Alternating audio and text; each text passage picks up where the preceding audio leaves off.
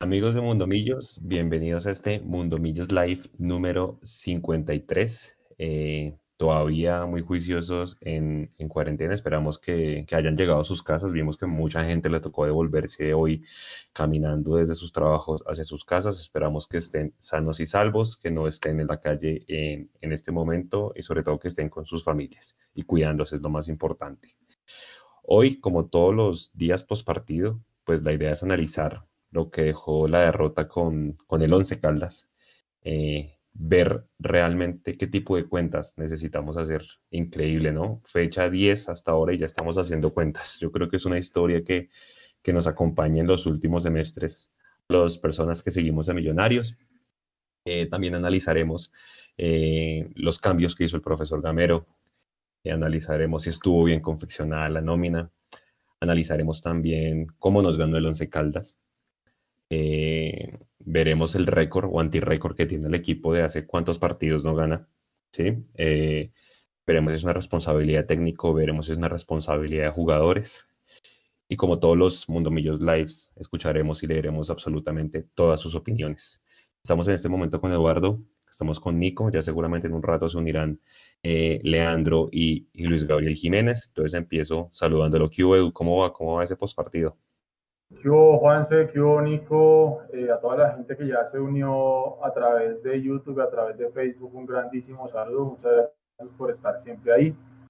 Eh, me uno a lo que usted estaba diciendo. Si todavía están camino a casa, pues que, que lleguen sanos y salvos. Mm, a partir de mañana en Bogotá vuelve el pico y placa, se levanta el pico y cédula.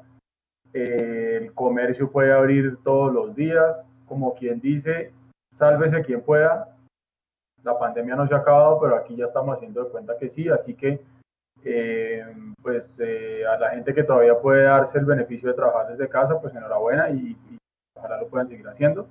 Y a la gente que definitivamente tiene que salir a trabajar o, o a estudiar o, o, a lo que sea que tengan que salir, pues hombre, hágalo con muchísima precaución, muchísimo cuidado, cuidándose usted y cuidando a los demás.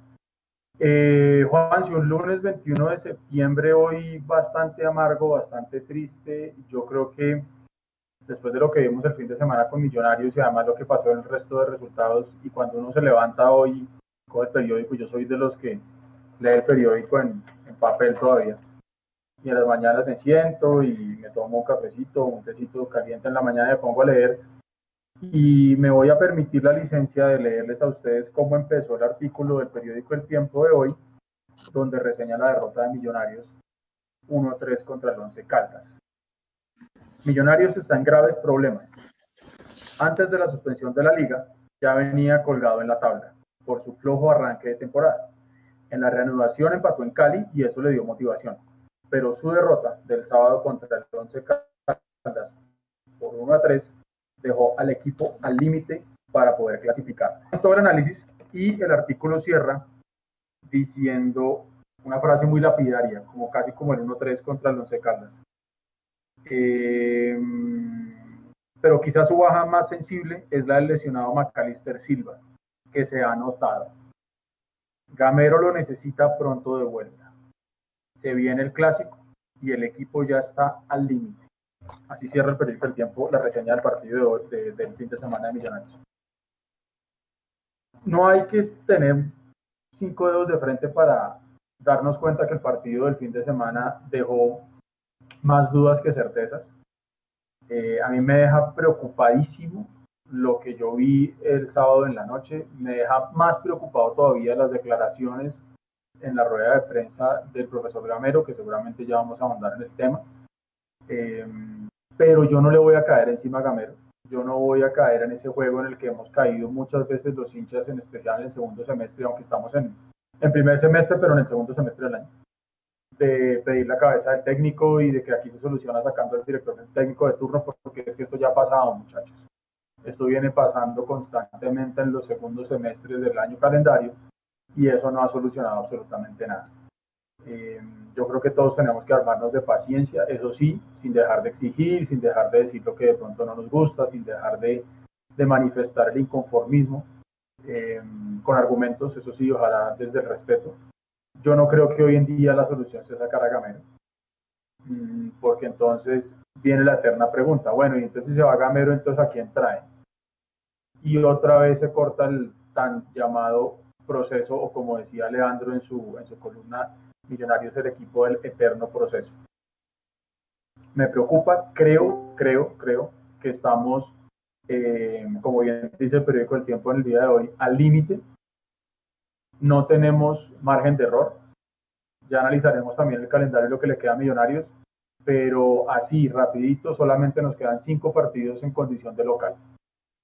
Y esos son 15 puntos y a los 7 que tenemos eso da 22, eso no alcanza absolutamente para nada.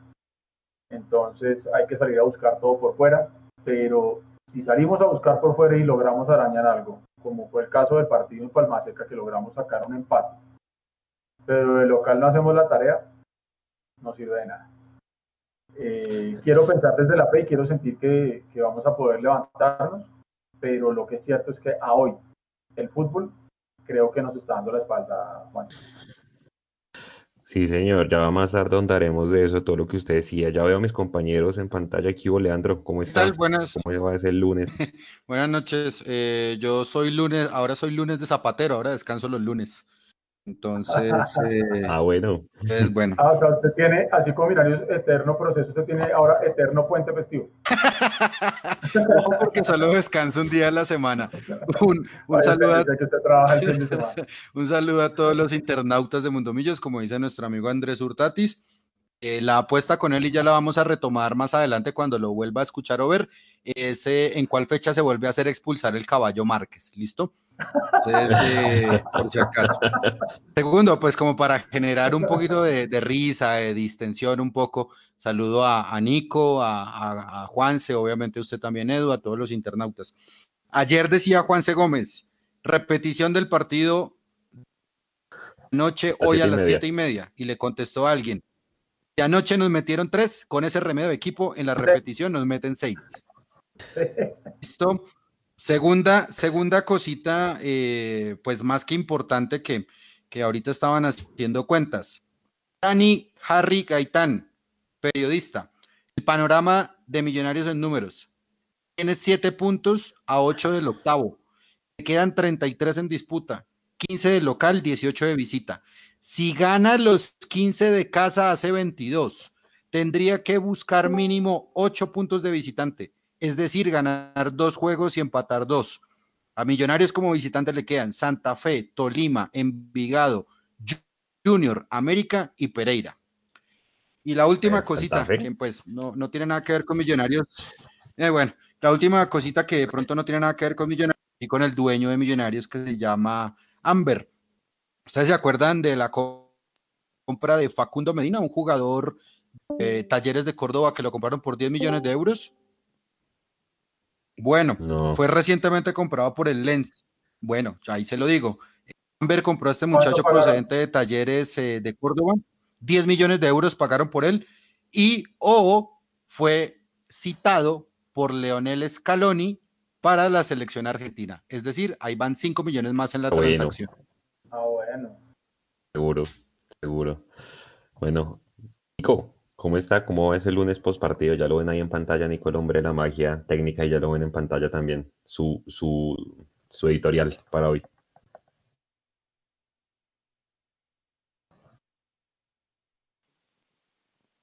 Sí, sí.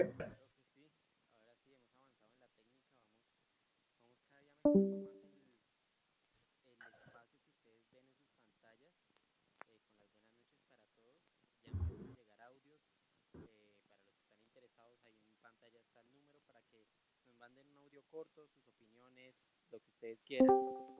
El número es 317-333-0651. Todo lo que quieran enviar ahí, estamos dispuestos a oírlos. Y también ya hay mucha gente conectada en YouTube. Entonces nos espera un programa muy nutrido para, para todo el mundo. Bastantes temas bastantes temas. Como dirían los noticieros, yo les voy a dar rápidamente los titulares de hoy damos un adelanto, pero poco para que mis compañeros vayan pensando en su respectivo análisis y sus respectivas respuestas y seguramente se va a generar debate. Muchachos, yo saqué nueve puntos para discutir el día de hoy y son estos y para que la gente vaya pensando también. Puntos? Uy, casi los que tienen Más o menos. Primer punto, señores. Eh, realmente el equipo de Cali sí mostró algo diferente Acuérdense que Vargas sacó ocho pelotas de gol. Segundo punto, rueda de prensa. Yo creo que estamos viendo partidos muy diferentes a los del profesor Gamero. Definitivamente, y eso lo comentaban ustedes tanto en la cápsula como en el postpartido.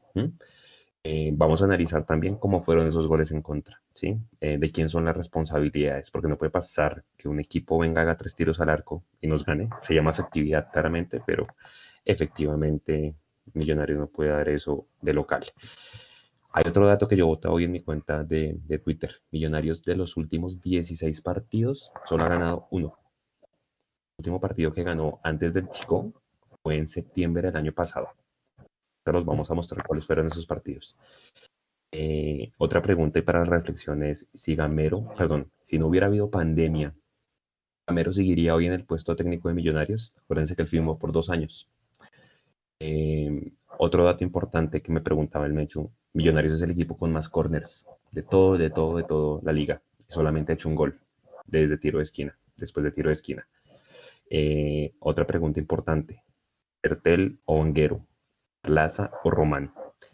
Eh, y ya finalmente considerar, ver lo que nos queda de calendario y analizar si definitivamente el clásico debe ser el partido bisagra y si tenemos cómo llegar con argumentos para comenzar esa senda ganadora. Esos son un poco los temas que queremos tocar hoy. Mientras se conecta el macho, arrancamos de una vez porque hay harto tema y hay poquito tiempo. Señor Leandro, me lo arranco por usted. ¿El equipo de Cali sí mostró algo realmente diferente o solamente fue eh, de pronto, como llamamos nosotros, un bajazo mental? Que realmente, fíjese lo que volvimos a ver el sábado. Sí, yo creo que, yo creo que las, las, los momentos como tal de Millonarios puede describir mucho. Hoy, hoy me la pasé escuchando podcast y hay uno que, que me llama mucho la atención. Es Víctor Horta, que es el director deportivo del, del Leeds, que ascendió a la Premier. Él decía que no hay malos jugadores, sino que hay malos rendimientos. Yo creo que yo estoy muy de acuerdo con eso. Yo creo que Millonarios no tiene malos jugadores. Y así como los jugadores de Millonarios tal vez no sean las más rutilantes estrellas, así no tengamos el mejor departamento de scouting del fútbol colombiano, creo que hay material para trabajar. Y en estos momentos estamos en un bache potenciado posiblemente por la pandemia, pero esto es fútbol y yo tampoco me puedo contradecir en lo que dije. El ADN de Millonarios es ganar y no intentar ganar. Respondiendo su pregunta específica, yo, Leandro Melo, yo creo que los dos equipos no son ningún equipo porque me sigo haciendo la misma pregunta, ¿cuál es el equipo de Gamero? Hasta el momento no hemos encontrado un equipo.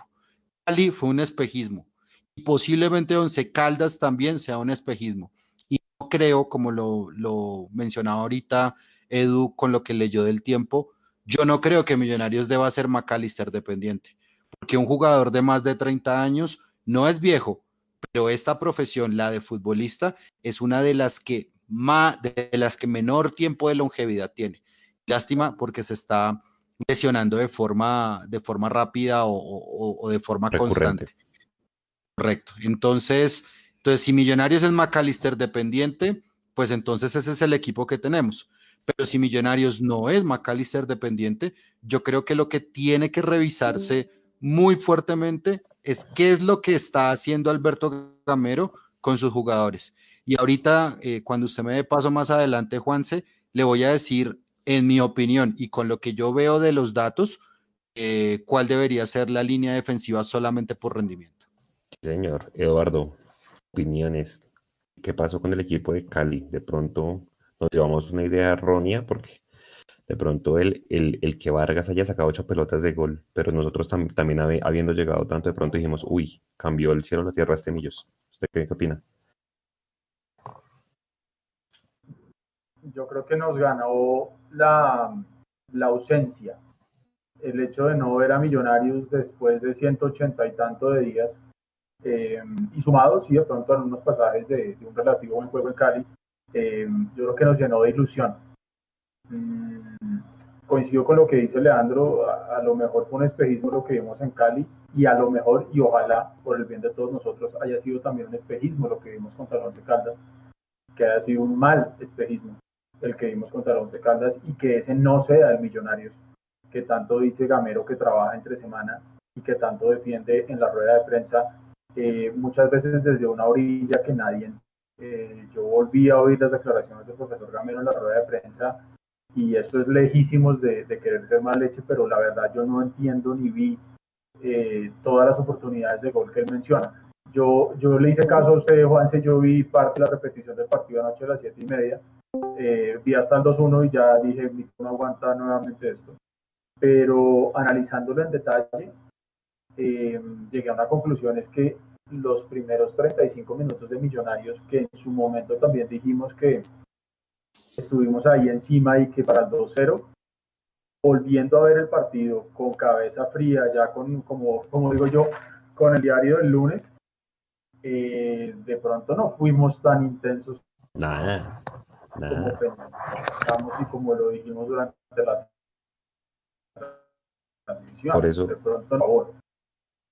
Por eso, Entonces yo creo que lo, que lo que vimos ahí eh, me, me, deja a mí bastante, bastante preocupado, pero reitero y, vuelvo y lo digo y lo diré muchas veces, no con ánimo de destruir, um, simplemente con ganas de entender y que para esto son estos espacios de debate con ustedes, compañeros de Mundo Millos y con toda la gente que nos sigue en las redes sociales, de que juntos podamos entender de pronto qué es lo que está pasando y sobre todo qué es lo que nos están diciendo. Porque reitero, yo no veo lo que ve Gamero, no entreno con el equipo, entonces a lo mejor él, lo que dice lo, lo, ve y lo cree sinceramente. Mm, pero tampoco creo que la solución sea salir de él. Mm, es cierto que el clásico que se viene es difícil y es complejo porque Santa Fe está tercero, viene a ganar en Pereira y Millonarios, pues ya sabemos la posición en la que estamos, estamos de 16. Entonces, mm, digamos que si nos ponemos a pensar de lo que puede llegar a ser ese clásico, puede ser esa bala de oxígeno que estamos esperando y necesitando todos y por ahí quitaron la mofa en ganarle esa etapa en partido oficial obliga desde el 1-0 de la final de ida. Mm, pero habrá que ver qué jugadores tenemos, porque yo estoy de acuerdo con lo que dice Leandro también, y es que el colectivo no puede estar bien si el nivel individual está mal, primero. Y segundo, yo no quiero pensar tampoco que Millonarios sea McAllister dependiente. Lo que pasa es que cuando usted no tiene a un jugador, llámese como se llame, y el equipo tiene un mal desempeño, a lo mejor por ahí son patadas de ahogado o estamos buscando un chivo expiatorio en el buen sentido. Ya no, es que mira, jugó muy mal contra los Caldas porque le faltó Macalister. Y si hubiera estado Macalister, el resultado es igual, pues ahí sí, ¿qué habríamos salido a decir? Entonces, aquí lo preocupante es que yo no sé si realmente en el fondo dependemos tanto de Macalister. El problema es que lo digamos y nos creamos ese cuento. Y entonces cuando McAllister vuelva y tenga un mal nivel, va a decir, ah, no, es que McAllister tampoco estaba. Entonces, ¿cuál es el problema real de Millonarios? ¿Que le faltó McAllister o que no tenemos colectivo, que no tenemos idea, que no tenemos equipo hoy para pelear más de lo que estamos? Porque lamentablemente, por más que todos digamos que Millonarios tiene mejor nómina que la mitad de los que están en la tabla de posiciones, lo que es cierto es que hoy solamente estamos superando a Patriotas, a Chico, a Cúcuta y a Jaguares. Números, exclusivamente. Solamente por números en la tabla, Millonarios supera a esos cuatro equipos, a Patriotas, a Chico, a Cúcuta y a Jaguares. De ahí, el resto son mejores que nosotros a hoy. Nico, eh, Nico ya tiene la tabla, el calendario que nos queda. Y si quieren, aprovechando que está en pantalla, ahí está lo que Leandro decía al principio.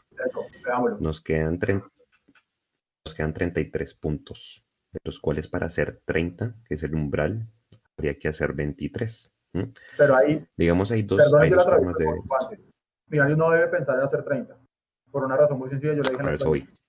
Millonarios con una diferencia hoy de menos 6, eso es como tener uno o dos puntos menos. Millonarios debería apuntar a hacer 31 o 32. Porque recuperar goles. Con la diferencia de goles que tenemos, con 30 nos quedamos por fuera. Que, es, que, es que yo lo decía el sábado en la transmisión. Somos uno de los equipos que más goles en contra tiene y menos goles a favor tiene también. Usted mira, por ejemplo, por poner una comparación, la equidad. La equidad también ha recibido un montón de goles como nosotros, pero está equilibrado porque también ha hecho muchos goles. Nada más el 4-0 que le metió ahorita al chico, ¿cuánto, cuánto le restó en la, en la diferencia? Lo que está mostrando, es, digamos... Estos cuatro goles son los que le permiten hoy en día a Equidad tener más cuatro. Porque Equidad tiene 19 goles a favor y 15 en contra. Perfectamente, claro. Exacto. Esa vaina es lo que yo le digo, porque fíjense que cuántos partidos, a ver, Nos quedan, nos quedan cuántas fechas? Nos quedan 33 puntos, 10 fechas, 10 partidos quedan. Miremos cuántos hay en Bogotá. Tenemos Santa Fe, porque finalmente luego, por eso yo le corregí a Leandro, nos queda Santa Fe visitante entre comillas, finalmente es del Campini sin público, o sea, es acá en la capital. Uno, con Bucaramanga 2, con Águila 3, con Patriotas 4, con Nacional 5 y con, y con Alianza Petrolera 6 partidos por 3 puntos, 18 puntos en Bogotá. Claramente hay que salir a dañar puntos por fuera y a ganar, como usted decía, por lo menos dos. Que toca recuperar el de 11 Caldas que perdimos y el que perdimos con el Pasto. Toca recuperar los puntos acá, perdidos con Santa Fe en el empate y perdidos con la Equidad en el empate. Entonces ahí están las cuentas. La pregunta es, y Nico le pido que se vaya buscando la foto que yo le pasé, donde muestra realmente cuántos partidos no gana Millonarios en el último año, y realmente es donde uno dice, yo no sé si sea el efecto gamero, la verdad. No, al contrario, ese no es el problema. El problema entonces ya no es gamero. Porque si nos vamos a la comparativa pasada, Juanse, el problema entonces ya no es gamero. Es un problema de estructura, de organización, de contratación, de scouting jugadores que se fueron, de jugadores que se debieron quedar. Sí, es verdad. Yo estoy de acuerdo con lo que dice Leo. Aquí hay un tema y es que tenemos la materia prima y volvemos a lo mismo. Acá no estamos hablando mal de ninguna persona, porque como personas, los jugadores de Milanés a lo mejor son extraordinarios padres, esposos, amigos, hijos, todo. Pero como jugadores de fútbol hoy, el nivel individual de cada uno de los miembros de la plantilla de Millonarios nos da para pensar en que podemos tener algo diferente a lo que hemos visto hasta hoy. Exactamente. No sé, yo no tengo la respuesta y reitero, yo no, yo no quiero hacerla fácil, como he visto a muchos hinchas en, en redes sociales con la calentura normal y se les respeta también esa posición. Yo no quiero hacerla fácil de salir a decir acá, ah, no, es que hay que acabar con todo y a Gamero toca sacarlo ya porque es que le quedó grande, porque es que no pudo, porque es que definitivamente Gamero es, es técnico de equipo chico, que perdónenme un segundo, pero el Tolima puede que no sea tan histórico y tan grande como otro, no es un equipo chico. Eh, entonces, creo que las herramientas que tener distintas. Mm, y ahí ya entraríamos en una discusión que siempre vamos a tener y es, ¿el técnico es terco o no es terco? Uno como hincha ve una cosa, él ve otra. Al final, ¿quién es el que trabaja todos los con los jugadores? Él. Deberíamos confiar en lo que el man dice que está haciendo. Lamentablemente los resultados no lo están acompañando y eso le genera un ruido tremendo.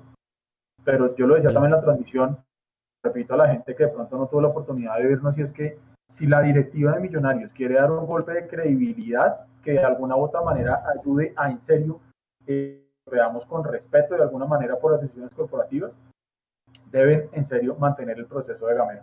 Nos guste o no, por lo que estamos viendo hoy. Pero ellos llegaron y dijeron, cuando trajeron a Gamero, que le iban a apostar un proceso. Lo peor que podría hacer la directiva hoy es salir a acabar con ese proceso que ellos mismos empezaron con Gamero. Me parecería fatal. No solamente por el tema deportivo, sino por el tema de credibilidad que les digo.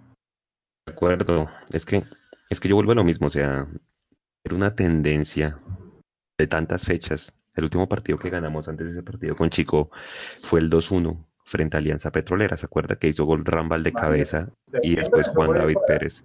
Septiembre 26 del 2019. Hace un, Hace un año. Hace un año. Ahora y mire cómo le ganamos al Chico. O sea, con el Chico terminamos contra las cuerdas, acuérdese, 2-0, íbamos tranquilos y nos descontaron y terminamos pidiendo tiempo. Al Chico que tiene una cara de B impresionante. O sea, yo creo que ese equipo es uno de los descendidos ya. Pero cuando uno mira el calendario y dice, bueno, supongamos que Millonarios entonces hace respetar la casa y gana todos los 6 por 3, 18 puntos que, tiene acá en Bogotá, miremos la foto de visitante. Hay que ir a Ibagué, hay que ir a Envigado, hay que ir a Barranquilla, hay que ir a Cali contra el América y hay que ir a Pereira. de esos cinco partidos hay que ganar dos. O sea, no hay margen de error.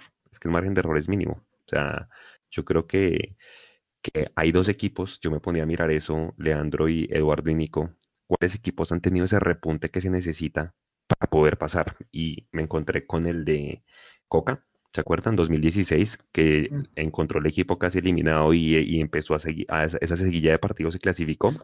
Esa es una. Y la otra es la del profe ruso. ¿Se acuerdan en 2017-2 que también íbamos re mal?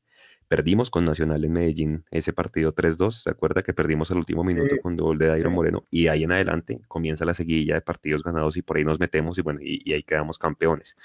Pero pues porque había una nómina, porque había, digamos, una trascendencia de que habíamos ganado partidos. A mí los, digamos, la tendencia que yo me encuentro ahorita, yo digo, el profe Gamero la tiene de para arriba, con esa nómina que tiene, ¿sí? Y, viéndose tan McAllister dependiente, aunque no debería, y estoy súper de acuerdo con, con Leandro, o sea, no podemos depender de un jugador de más de 30 años que se está lesionando tan recurrentemente. Y es uno dice, bueno, yo creo que ya el tema de, Montoya ya tiene que ser un hecho, por lo menos incluido en la lista de convocados. ¿sí? A mí hay dos cosas que me dejan, que me dejan preocupadas de las ruedas de prensa. Una, la, la rueda de prensa prepartido, donde dice que, Montoya todavía no está seguro. Sí, sí, si ustedes escucharon que no le entran los compañeros con la misma fuerza porque les da miedo lesionarlo. Y el tema mental, Ustedes le preguntaban a la autora chica inclusive, y obviamente la rueda de prensa post partido que dice que, él vio otro partido. Leandro, ¿usted qué piensa ahí del, tema, de, lo que le queda? No, seguro. Mire, yo, creo que lo que le queda, em, a ver, yo, yo lo voy a decir de muy buena forma. Eh, si me quieren pegar con el bate, el Twitter es arroba lejameco, por eso no hay ningún inconveniente. Eh, yo no veo por dónde, ni, siquiera estoy pensando en clasificar a los ocho. No veo por dónde le podamos ganar a Santa Fe. Eso es lo primero. Lo segundo que quiero decir, así como yo no veo cómo le vamos a, ganar a Santa Fe, y no porque Santa Fe sea un super equipazo, pero ojo, tiene memoria, tiene táctica, tiene una persona que les ha estado, y, y también hay que decirlo para que la gente lo sepa, Santa Fe no entrenó durante toda la cuarentena en Bogotá. Santa Fe tiene su sede fuera de Bogotá. Entonces ellos ya tienen otro tipo de, ventaja eh, deportiva. Eh, yo no veo cómo le podemos ganar a Santa Fe. Bueno, si le ganamos a Santa Fe maravilloso, pues va a ser un clásico, pero, pero, pero también puedo pensar, o los últimos dos partidos de Millonarios me dan para pensar, le va a quedar muy difícil ganarle a Santa Fe. Si vamos a llegar a los ocho, no sé. Y yo traslado un pensamiento de Gabriel Arevalo, en YouTube que dice, en el chat de YouTube que dice, ¿será que Millonarios está buscando clasificar a los cuadrangulares de mediocres? Porque son más partidos jugando que las finales. ¿Eso implica más dinero para las directivas? Eso es una pregunta que se hace Gabriel. Y mire, hay otra cosa también fundamental con el, con el tema de Montoya. Eh, en el mismo podcast de Víctor Horta, del director deportivo del Leeds, decía, hace 20 años no había nutricionistas ahora son necesarios. Hace 10 años no teníamos psicólogos deportivos, ahora son necesarios. ¿Qué es lo que le hace falta a Millonarios para que pueda trabajar sobre la cabeza de los jugadores y no estén tan tensionados? Porque a mí no me preocupa la rueda de prensa de Gamero. Gamero puede decir misa en las ruedas de prensa, me puede decir que todo está muy bien, pero a mí sí me preocupa que mi capitán, que John Duque me diga, no, es que nosotros estamos tensionados. Uy, hermano, yo entiendo que es presión. Correcto, yo entiendo que es presión. Y, ¿Y sabe quién dijo esto? Mario Balotelli. La presión para mí en el fútbol no existe. Cuando yo juego fútbol no hay presión. Presión para mí era que mi mamá pudiera comer. Así que pilas con esos discursos que, que, estamos diciendo y sobre todo que estamos escuchando. Eso sí me preocupa muchísimo. A mí lo que me preocupa adicionalmente a lo que usted dice es que usted tiene toda la razón delante de un micrófono y decirnos lo que se les venga en gana y están en todo su derecho. Eh, si lo dicen porque es un libreto y si lo dicen porque es lo que políticamente creen que deben decir para que ser eh, correctos, está bien. Me preocupa en el fondo realmente es que si lo dicen creyéndose ese cuento. O sea, si nos están diciendo eso con completa honestidad y que en serio se crean que Millonarios generó más y que Millonarios fue mejor que el Once Caldas. Porque si lo están diciendo por, por, porque sea el libreto, bueno, está bien. En algún momento nos daremos cuenta si es una maqueta lo que nos está diciendo todo el tiempo. Pero si realmente ellos están viendo que Millonarios es lo que ellos dijeron y que generamos y que ahí me preocupa, porque entonces definitivamente estamos viendo todos un, fútbol diferente. Y no me refiero a todos los cuatro de Mundomillos que estamos aquí, más todos los amigos que están ahí conectados con nosotros, sino el resto del planeta fútbol más o menos está viendo cosas diferentes a las que yo camero. Y esa es la parte que me preocupa, que no hay autocrítica. Ahora, si la autocrítica la hacen de puertas del camerino para adentro y realmente está pasando, ok, y ojalá se esté dando así. Y si él como líder del grupo sale a tratar de, de, poner el paraguas, el pararrayos un poco, ¿no? Ok. pero también, digamos, se coincidió con lo que dice Leandro, mi capitán no puede estar derrotado, hermano. Eso ahí se demuestra realmente. Quiero verlo berraco, verlo bravo, verlo molesto, eh, frustrado, pero que no salga con ese discurso tan noble, si se quiere, de que no, es que estamos ansiosos y estamos preocupados. Es como, no sé si ustedes han visto ese meme del perro grandote con el perro chiquito, que el perro grande habla de, no sé, las cosas que eran en los 80 eran no sé cómo y ahora en los 2020 son no sé qué. Eh, el perro grande es ese capitán berraco que terminó con la cara rota, eh, con sangre y diciendo, pucha, perdimos, pero la dejamos. Y el perro chiquito es, no, es que tenemos ansiedad, tenemos nervios y, nos da miedo eh, y pensamos en meter el tercero antes del segundo. Me preocupa. Esa parte mental me preocupa, porque es ahí donde la gente dice, cuál es el trabajo psicológico que están haciendo para mitigar eso. Y ojo, con cada resultado que se venga y no sea positivo, esa ansiedad se le va a venir encima a los jugadores y va a ser cada vez peor. Entonces, no sé, que no tengamos, no tengamos, hinchas en el estadio, pero ellos van a sentir la presión desde todas las, las, aristas. Todo. Todo, todo, todo. Vea, vamos a la pelota vamos al partido en sí y allá iremos tocando más temas. Eh, un tema que yo quiero resaltar y yo por eso, yo soy tan amigo de ver los partidos muchas veces después, por eso pongo que miren la, la, repetición y demás, porque es donde realmente uno analiza en frío, como digo yo. Y realmente lo que decía Eduardo, yo creo que por ahí hasta el minuto 20 eh, hicimos algo de presión alta que hablaba el Mechu, de ahí para adelante, pues las estadísticas no mienten y el Once Caldas terminó dueño la pelota en ambos tiempos. Eh, ¿Sabe cuántos pases hizo Salazar en todo el partido? Salazar jugó los 90 minutos, ¿cierto? Jugó todo el partido. Salazar hizo, Salazar hizo 11 pases. Yo no puedo creer, yo no puedo creer que, el volante 10, el que esté llamado a echarse el equipo al hombro, que 11 veces la pelota, ¿sí?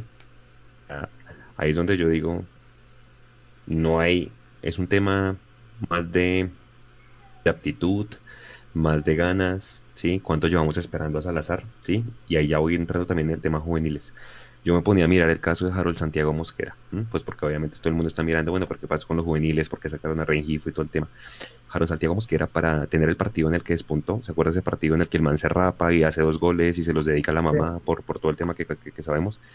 Harold Santiago Mosquera necesitó 11 partidos para despegar, de los cuales solamente dos los 90 minutos. Y ahí un poco yo le doy la razón a, lo, que nos, lo, que nos, decía Nicolás Viconis. Yo sé que hubo una injusticia con el tema Rengifo y Gamero. O sea, yo creo que los pelados si los pone, déjelos. Pero les quiero preguntar eso, ¿cómo vieron la formación? Si salió bien, si realmente fuimos tan aplanadora como dicen muchos periodistas los primeros 34 minutos, o después de verlo en frío y analizarlo, no fue tan así el tema. Eh, Juanse, gracias. Y que antes de contestarle esa pregunta de si Millonarios fue una aplanadora, creo que ¿sabe qué constante tiene el equipo de Alberto Gamero? Que es una aplanadora y solamente puede ser una aplanadora 30 minutos.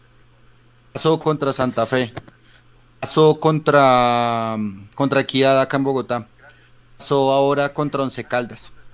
Y una cosa que también a mí me preocupa, y yo ayer le di ese retweet porque hay algo más preocupante que no tener el balón, y es qué hacer cuando usted tiene el balón ¿Cuántos, pases dijo que usted había puesto Salazar? 11 buenos pases. ¿Sabe cuántas pelotas perdió según sus datos? 10. usted lo escribió, la inseguridad de Millonarios anoche reflejada en los balones perdidos.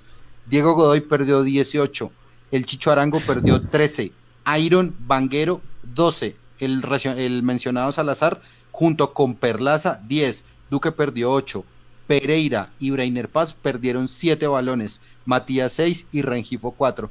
Entonces imagínense, triple problema para Millonarios, no tiene resultados, no sabemos a qué juega y el tercero, cuando tiene el balón no sabe qué hacer con él.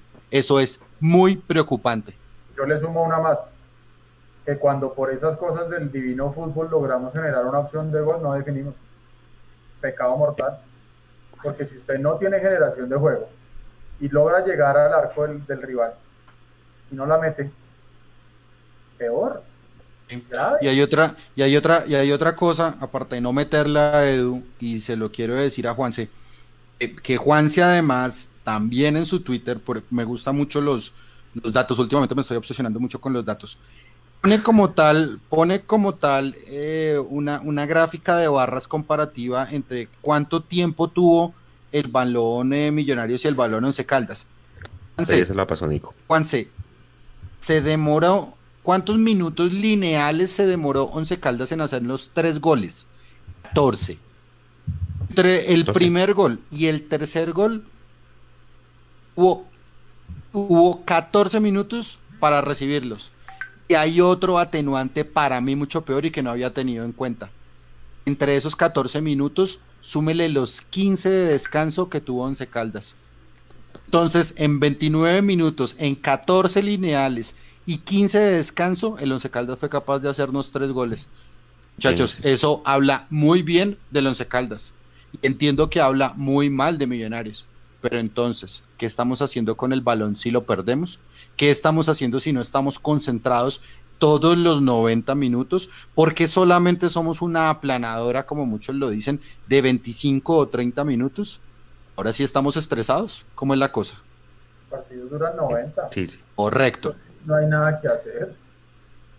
Ahora, si usted logra asegurar un partido en 35 minutos y en los otros el minutos que le quedan del partido le da manejo ya, bueno, bien, válido. Pero es que ni lo uno ni lo otro. De acuerdo. Analicemos ese, ese primer gol y quiero entender a ver cómo qué tanta responsabilidad tuvieron las diferentes partes porque está vi que gente dice que Vargas tuvo responsabilidad que pudo haber hecho más eh, mi análisis y ya ahorita eh, si quieren ustedes eh, el de ustedes Ovelar no puede recibir solo y el hecho de que, de que Ovelar reciba solo entre la línea defensiva y la primera línea de volantes muestra que Millonarios es un equipo totalmente partido, definitivamente. ¿Sabe a cuántos metros estaba John Duque de Ovelar cuando Ovelar recibe Mínimo 20 metros. Ah, Mínimo 20 metros. Ojo. Un poquito menos, Eduardo. 16. Ovelar disparó desde 18 metros. Duque estaba a 8.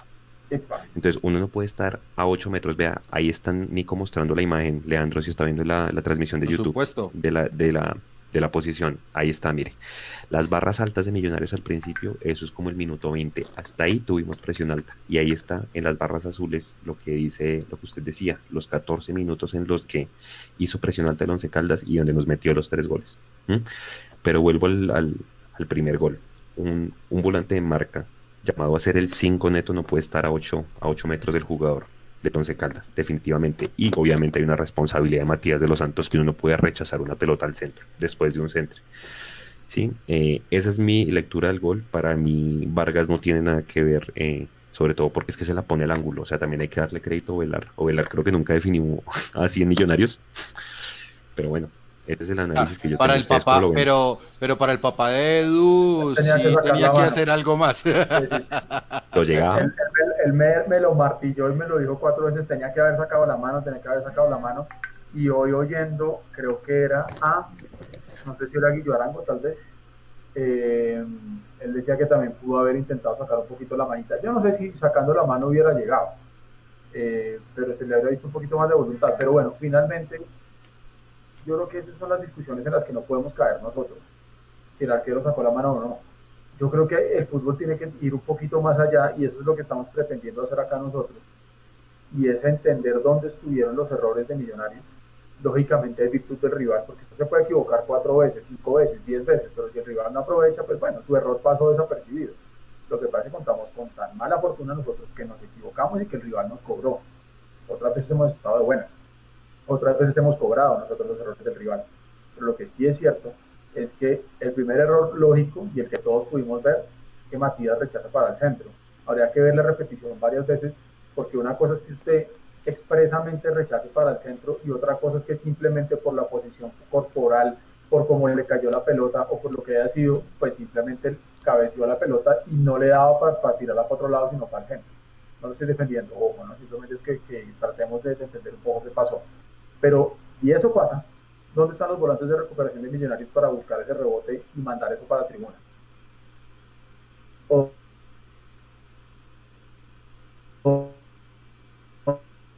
¿Dónde están los, volantes? Al Que se corta Edu. Se, se cortó Edu. Se está cortando, Edu. El, problema. Y en el segundo gol se ve también está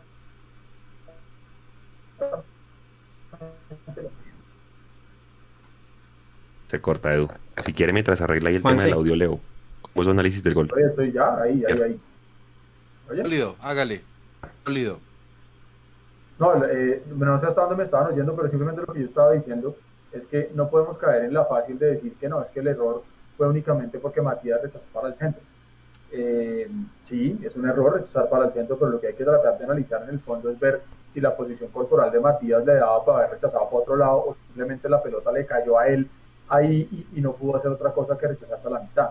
La pregunta más bien va es dónde estaban los volantes de recuperación de Millonarios para que ese rechazo que hizo mal Matías eh, pudieran llegar ellos a ahogar al rival. Entonces, el, como usted dice, el equipo está partido en la mitad, no cuidamos los rebotes y eso, eso da un papayazo muy, muy berraco. Y en el segundo gol la misma cosa, si vamos a mirar, independiente de la virtud del pase de Rodríguez, que es maravilloso y es muy bien hecho, eh, Pereira se queda mirándolo entonces también somos un equipo demasiado inocente. Entonces, creo. Se nos fue otra vez. Se nos otra vez ahí, Edu. Si quiere, mientras arregla el tema del audio. Eh, tenemos que ser críticos, lo están acabando otra vez.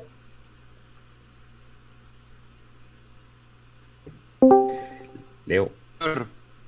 Hoy el, hoy el, hoy el fútbol dicen que, se gana de dos maneras. Que no sé qué Y demás. si quiere apáguese la cámara para, para que el audio se le escuche más, más fluido. Eh, Leo, yo le estaba diciendo que el fútbol se gana hoy básicamente con dos cosas. Uno, aprovechando los espacios entre líneas, y eso lo hizo espectacularmente Ovelar. Y dos, ganando los duelos.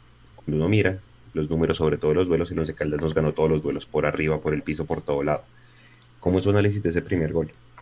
No, el, el, análisis, del, el análisis del, del, primer gol, por lo menos del Once Caldas, es primero, insisto, tener o eh, perder el balón. Que un equipo sin criterio no, no puede perder el balón de, de esa manera. Em, y lo que pasa es que pues todo parte como tal de los laterales, ¿no? Cuando parte de los laterales, eh, el hecho de que Matías cabecea hacia, hacia, hacia el centro, es podría indicar que no conoce mucho a su arquero, simplemente pues tuvo la mala decisión y, lo, lo hizo hacia allá. Que el golazo es un golazo, indudablemente. Pero pues hay que tener un mejor trabajo defensivo. Hay que recuperar mejor el balón, hay que tener un criterio impresionante. Y tal vez Mecho estaba sorprendido con, con el tema de la presión alta. A mí eso todavía en Millonarios no me preocupa y es como dicen muchas personas, creo que nosotros no estamos preparados para esa conversación, Juanse. Y, y, le digo la verdad, yo creo que nosotros no estamos preparados para esa conversación, eh, porque sin ser entrenador físico, sin ser atleta, sin ser preparador, yo creo que Millonarios está muy lejos de su puesta a punto física para intentar hacerlo por lo menos durante 45 minutos. Estamos lejos es por lo que se mostró, porque porque los jugadores vienen bajo un régimen o un límite de trabajo pues completamente diferente del que se hace en Europa, incluso no vayamos tan lejos, del que se hace por ejemplo en Ecuador y de lo que se hace por ejemplo en, en Argentina. ¿Y por qué digo Ecuador? Si a ustedes les gusta el fútbol, y como Juan se le gusta repetirse los partidos, mírense el partido Independiente del Valle contra Flamengo. Una locura. Es, una, locura el trabajo físico. No estoy hablando ni de los cinco goles. Es muy bueno el trabajo físico de esos equipos. Así que, muchachos, estamos muy, muy lejos de lo que nosotros podríamos ver. Mechu, análisis suyo, saluda a la gente y análisis del primer gol de una en ah, Bienvenido. ¿Qué muchachos? ¿Me escuchan bien ahí? Perfecto, monstruo. Maldita técnica. ¿Cómo están? Esperándolo. Esperándolo, esperándolo. qué dolor, qué angustia. ¿En dónde vamos? El análisis del primer gol de Volar. Hágale a ver. ¿Cómo lo vio? ¿Quién son las responsabilidades? ¿El que rechaza el centro? Los dos. Y a Duque. Llega tarde a 8 metros de distancia. Ah, pero ya. No, también hay que, hay que, hay que darle sus, sus monedas a Velar porque eh, repite el remate 10 veces, no la mete. Pero bueno, también hay que, también hay que darle, hay que meterle monedas al gesto técnico de Ovelar. Y la ley del ex, que es lo que decíamos nosotros, ¿no? Sí. Ah, pues acuérdese con el Once Caldas cuántos no nos lo han hecho. Hmm. Bueno, Nico, hay audios, dele. Sí, señor, ya hay varios audios. Eh, entonces vamos a empezar con Juan Sebastián. bastante el tema de que...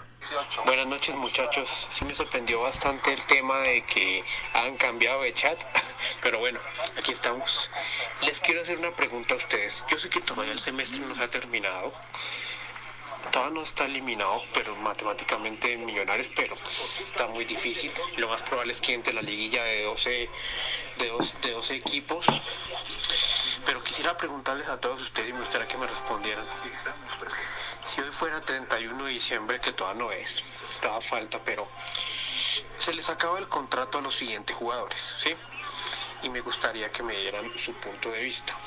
Carrillo, Duque, Macalister, Godoy, Juan Pablo Vargas, Felipe Vanguero, Juan Carlos Pereira, Iron del Valle, Santiago Montoya y de pronto se me escapa alguno que otro, pero fíjense que en la base se les acaba el contrato este 31 de diciembre.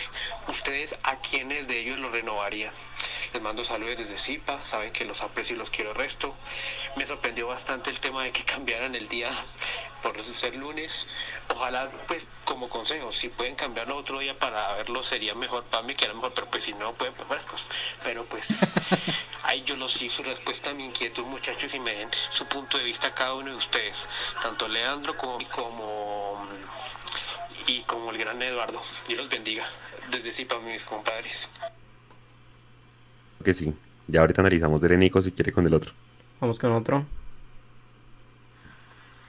y muchachos, eh, un gran saludo, sobre todo para, para Eduardo y para el Mechu, que hizo un gran cubrimiento en directo del partido. Eh, triste por, por esa victoria humillante del Once Caldas. Eh, la verdad yo no veo por ningún lado la inversión, la gran inversión que trajo el señor Serpa al equipo. Pero pues en las actas está que ese dinero sí se trajo. Tocará creerle. Y nada, pues ojalá que el equipo se levante, pero contra Santa Fe no va a ser. Porque el domingo comemos gallina. Sí, señores. Ay, yo sabía que iba a pasar. Siempre pasa. Gracias por escucharnos y por estar pendiente. Claro, ¿no? Eso, aquí llegan de todo lado. Eso se le da a todo el mundo y se le abona que fue respetuoso. No hay ningún... Claro, claro. Yo voy a decir dos cosas. La primera, que la inversión sí se ve. Lo que pasa es que se ve en pagar deudas. Pero de que ha metido plata, ha metido. Lo que pasa es que no la ha metido en, nómina o, en contrataciones, sino, sino la ha metido para sanear deuda. Porque como mostró Juan la semana pasada en las gráficas, cada año vamos para abajo en cuanto a números. Y entonces para eso ha entrado la inversión, la, plata que dicen. Y la segunda, a mí, a mí me da buen pálpito cuando los santafereños se sienten ganadores antes de jugar, porque generalmente pierden. Entonces que digan lo que quieran. Yo voy a estar calladito, porque no tengo autoridad moral para sentirme triunfalista ahorita. Yo voy a estar calladito toda la semana, tranquilo, trabajando, normal. Generalmente cuando llegan muy triunfalistas ellos y nosotros en nada más la ganamos que yo lo dije en la transmisión. Entonces está eh, bien. Acuérdese, acuérdese de, te esperamos, millitos, te esperamos. Tranquilo. que hablen lo que Mechu, Mechu, Mechu, lo que, bueno, lo que, lo que, que está... Acuérdese, acuérdese. Te esperamos, millitos. Esto, esto ya no es, esto ya no solamente es multitransmisión por YouTube, por Facebook y por donde quieran, sino que también es multicolorida. Agradecemos a mm. los hinchas del Medellín y a los hinchas del Santa Fe que siempre vienen a, escucharnos a nosotros. Muchas gracias. Sí, la pregunta de Juan es, bastante dura. Lo que pasa es que yo ahorita, porque es que son muchos que terminan contrato, lo que pasa es que yo ahorita me rehuso, me rehuso todavía a creer que vamos a jugar esa liguilla de eliminados. Yo todavía me rehuso a pensar que estamos sentenciados. Me rehuso. permítame soñar otras semanas más. Venga, venga A mí, a mí me pone a pensar el audio de, de Juanse, a quien le mandamos un saludo gran oyente. Y sí, yo creo que, que a varios se les vence el contrato. Por ejemplo, Carrillo, yo no sé si lo vayamos a ver, por lo menos de aquí a noviembre, por la recuperación que tiene. Pero yo viendo el, la cantidad de jugadores, yo siento, siento, esto, esto no es nada confirmado, siento que va a haber un revolcón duro en enero. Y por eso a Gamero lo firmaron dos años. Ese es mi sentir. No sé ustedes qué piensan, porque si me pone realmente a reflexionar la cantidad de jugadores que se, que se van o que se les vence contrato en, en diciembre. Son un montón, es, es, es la mitad del equipo y si se ponen a mirar, son, son los jugadores de, y abro comillas, de experiencia que estarían llamados a rodear a los jóvenes de millonarios. Entonces, si esos son los jugadores que, supongamos, si viene ese revolcón y se van, eh, se reemplazarán con jugadores también de experiencia para que hagan crecer a los muchachos o, o traeremos más mapatos. Interesante, interesante pregunta. Yo vuelvo a repetir para los que no pudieron escuchar, se les vence el contrato a Carrillo, Duque, McAllister, Godoy, Vargas, Vanguero, Pereira, Iron y Montoya.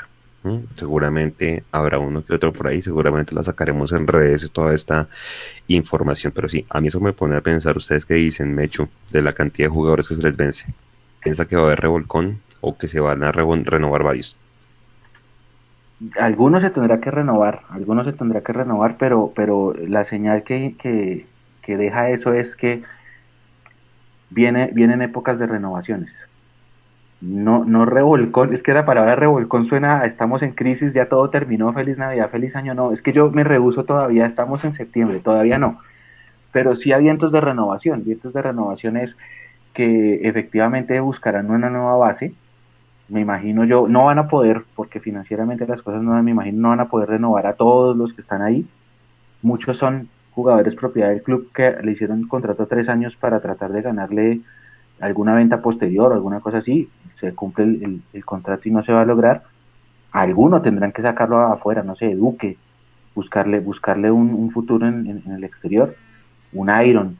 Un, no sé qué pasará con Maca, por ejemplo. Maca ya va a ser más difícil, pero pero sí, sí son como vientos de renovación y de pronto es que nos, cuando nos dicen ese, ese cuento de que, de que la nómina es muy joven y todas esas cosas, de pronto es porque nos están preparando para que el otro año esa nómina joven sea una base nueva, de una, de una, de un nuevo, de una nueva camada, una nueva, una nueva, un nuevo plantel a otros tres años, por decirlo así. Oh, como Star Wars, A New Hope, una nueva esperanza. A New Hope, A New Hope. Eso, eso. Yo la semana pasada y mire cómo me cobraron. Ajá, sí, imagínese. ¿Ah? bueno, voy con una pregunta reácida, reácida, reácida, pero pues toca responderla, pues porque hoy, hoy, hoy mucha gente se la hacía.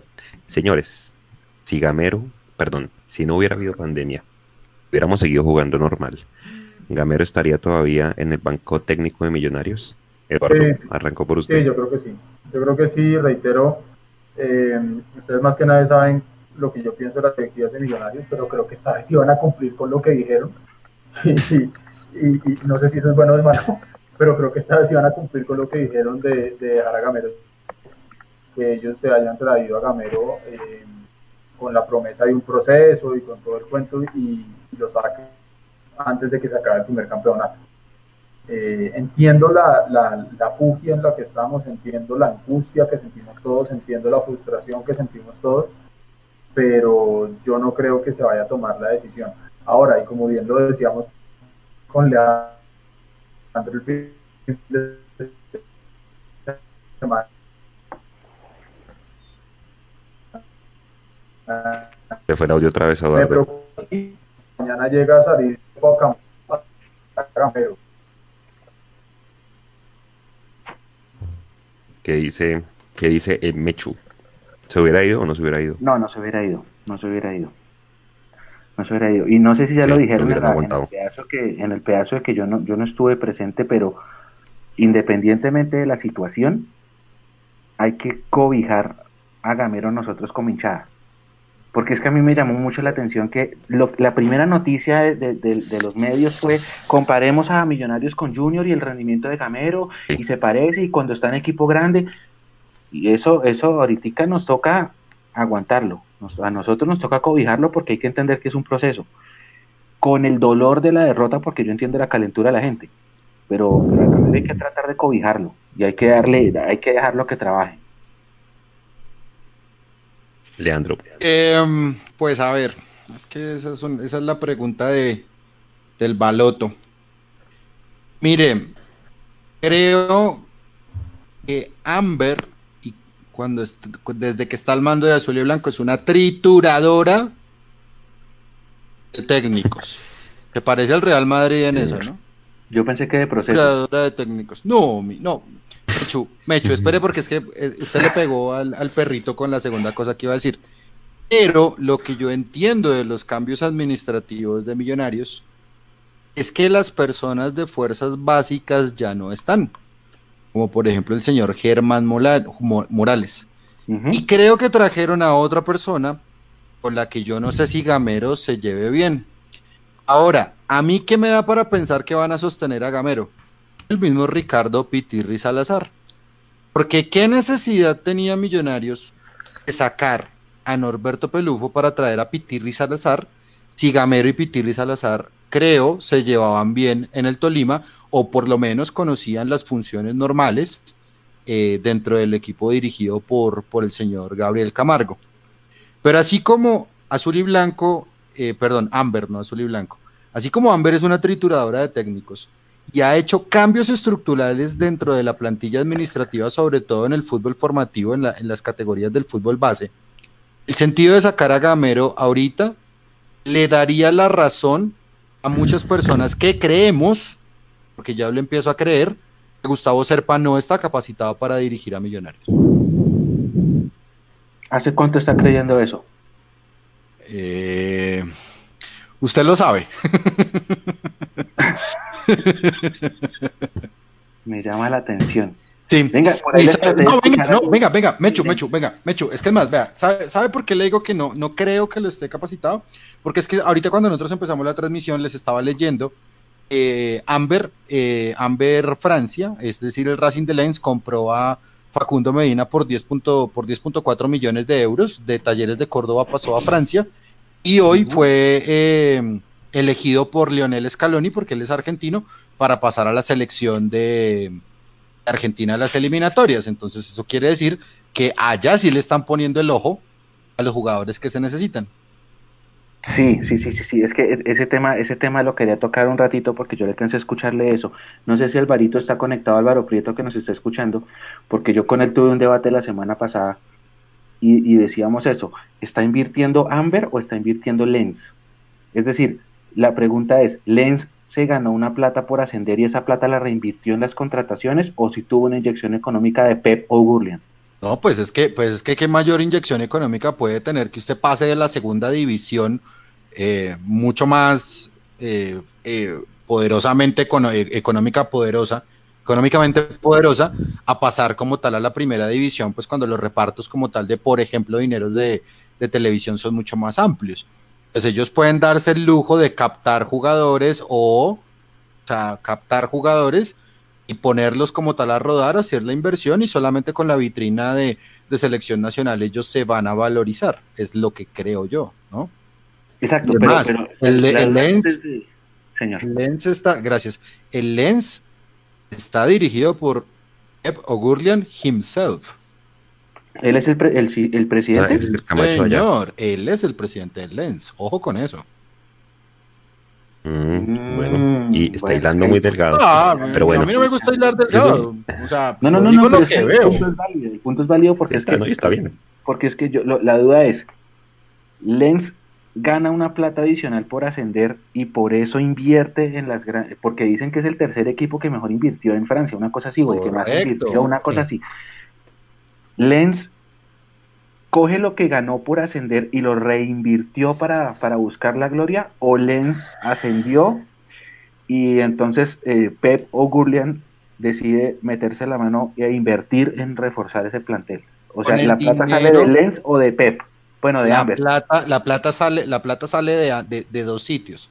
Sale de Amber y también sale del tema de reparto de dineros televisivos, pensando, yo no sé si ellos quieran ser campeones de Francia, pero por lo menos sí asegurarse la entrada a Champions League. Ellos están pensando en Europa. Ajá, esa inversión es de. Europa. Esa inversión es, es- Entonces- vamos a jugar en Europa. Exacto. esa Oiga, no es una inversión de vamos a quedar octavos en Francia para mantener No, la categoría. No, no, eso, eso no es inversión de vamos a jugar la liguilla de eliminados. Eso decir, para jugar a la liguilla de eliminados y que si ganamos el Copa Sudamericana, salvamos el año. No, no jodamos. Espere, espere, pero venga, si quiere dejemos ese punto.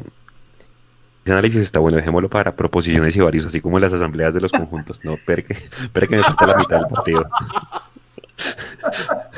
Mire, Mechu, eh, le respondo su pregunta que usted me hacía el sábado. Millonarios efectivamente sí es el equipo con más tiros de esquina de toda la liga hasta el momento. Tiene Ah, ¿vio? 64. Bueno, La eso es una nota para los apostadores. La, la pregunta, y señor Leandro, Nico, por favor anótenla para hacérsela el día jueves a Gamero.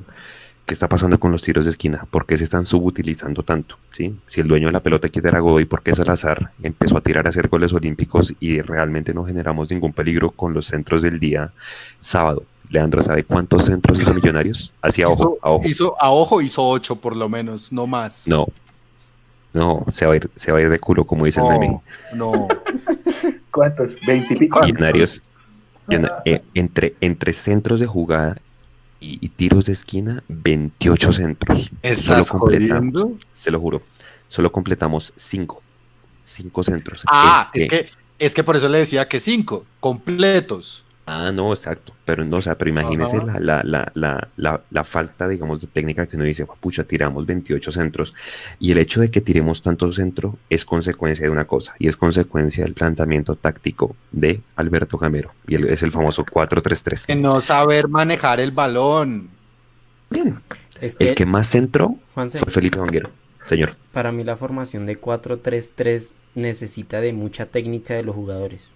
Claro. O Ahí si está, ahí no- está el punto. Gracias, Nico. O, o si no, no, eh, no, no da frutos esa formación, porque de los extremos se necesitan rápidos y técnicos. Del delantero se necesita uno que sea muy claro para definir. Y si los extremos no se entran, pues menos el delantero va a hacer algo, entonces todo se pierde. Y de, de tantos centros perdidos, vienen, eh, pues se pierde mucho más el balón y nos ganan en posesión, en juego, en todo. Claro, claro, total. Y es que, y es que ahí les voy a hacer una pregunta que sí me hace sentido contra el partido, con el partido con Cali. Si usted juega 4-3-3, tiene que tener un volante 5 neto de marca. Hombre, yo, lastimosamente, y ahí creo que estoy en línea con Leandro, desde que el Kim Blanco se fue, hay un neto 5-5-5. Duque no es. Duque se va al ataque y se va a las bandas y no llega. Y por eso es que llegó tan tarde con Novelar. Por eso es que cuando entró Vega en Cali, el equipo se vio tan bien, porque se metió casi que entre los centrales y le dio salida a, a Pereira y a Duque. Juanse, Pero ahí la pregunta es para ustedes. Juanse, ¿le señor- gustan los datos? señor, Dale sí. cuidado. El segundo nombre de Eh, Juanse es Datos. Es que, no, es que, es que mucha gente a veces me jode la vida que por qué tanto número y demás, pero yo creo que si hay algo que a Mundo Millos lo hace diferente, más allá de la pasión que a todos nos identifica por millonarios, es que hay que tener una objetividad y como dice el Mechu, contra la matemática y los datos no se puede pelear. O sea, ¿qué Y hay hacemos? otra cosa, Juan, hay otra cosa. Eh, la gente que dice que las estadísticas ya no ganan partidos miente. Ay, bendito. ahora sí ganan partidos. Ay, No Dios. gana, si yo le voto, si yo le voto a usted que Millonarios ha ganado 116 clásicos de Santa Fe y 70 y pico, ok, eso no gana partidos, pero si yo, pero si usted me saca los números de cómo son las posiciones del mapa de Carlos y todas esas cosas, esas estadísticas sirven mucho para ganar un partido. Correcto. Oiga, y véale a Mechu y a, todos ellos. Espero que eh, el, technological partner de, de Millonarios, eh, espero haberlo dicho bien, es Bisoccer, ¿no? La aplicación de, de- de datos y demás. Y me puse a revisar en Bisoccer eh, seis variables en la línea defensiva. Marcaje, robos, en todo en defensa, ¿no? Marcaje, No mentiras, no, no. Robo. Tranquilo. Mentiras, Juanse, usted mentiras. está muy picante No, hoy no, y eso no, es, eso no es normal. Mentiras, Eli. Póngale cuidado en la línea defensiva. Seis variables. Marcaje, robos, entrada agresiva, potencia, fuerza y control. Es de entrada agresiva. Entrada agresiva es eh, ir en disputa del balón. Ok. O, ¿Listo? o sea, hacer un, hacer un Cadavid cuando llegó a Millos. No, hacer un, no, tampoco. No, hacer, hacer un Elkin blanco. ok, ok, ok. no, no, no, tranquilos, no, eso es roja fija, cuidado. Eh, cuatro jugadores los miramos como tal desde los miré desde la aplicación Bisoccer, Elvis Perlaza, Omar Bertel, Felipe Vanguero, Felipe Román. Y le metí un quinto jugador para trabajar en variable, Steven Vega. Dale cuidado. En marcaje, Steven Vega es mucho mejor que Perlaza. En los robos, es igual que Vanguero casi igual que Perlaza. Steven Vega tiene 67 y Perlaza tiene 70. Es decir, apenas pierde por un poquito. En entrada agresiva, es decir, en ir en disputa del balón, Steven Vega es igual que Vanguero y es mejor que Bertel y que Román. En potencia física, Steven Vega es mejor que Vanguero, que Román y que Bertel. En fuerza, Steven Vega es mejor que Perlaza, que Román y que Bertel. Y el único punto débil que tiene Steven Vega es el de los centros, de los cuales solamente nosotros hicimos cinco. Hago una pregunta después de ver todos estos datos. Primero, Millonarios tiene un departamento de analítica, no sé, ustedes me lo van a decir. Segundo, ¿por qué insistimos entonces en meter a Steven Vega en el centro del campo cuando lo que necesitamos es dándonos una mano atrás? O sea, Steven Vega debería ser titular el, domingo. Póngale cuidado. y si usted me, según los datos, sí, y lo pondría por zona izquierda, no por zona derecha. Bueno, yo lo único que lo único a refutar entre comillas de los datos es la cantidad de minutos para esos datos, ¿no? Hmm. Porque pues obviamente Steven Vega tiene menos protagonismo y tiene menos minutos jugados y por eso no sé si sirva el, si sea un medidor. Pero Juan también por debajito lo, lo pidió como titular. Sí. Claro, yo, o sea, si usted me pregunta, o por lo menos como primer cambio, o sea, es que acuérdese que cuenta la historia que cuando Gamero se fue a España y aprendió y todo ese tema después de que salió el Junior, él se casó con esa formación, cuatro, uno en la mitad de marca marca, el famoso rombo, dos medios centros y los tres arriba.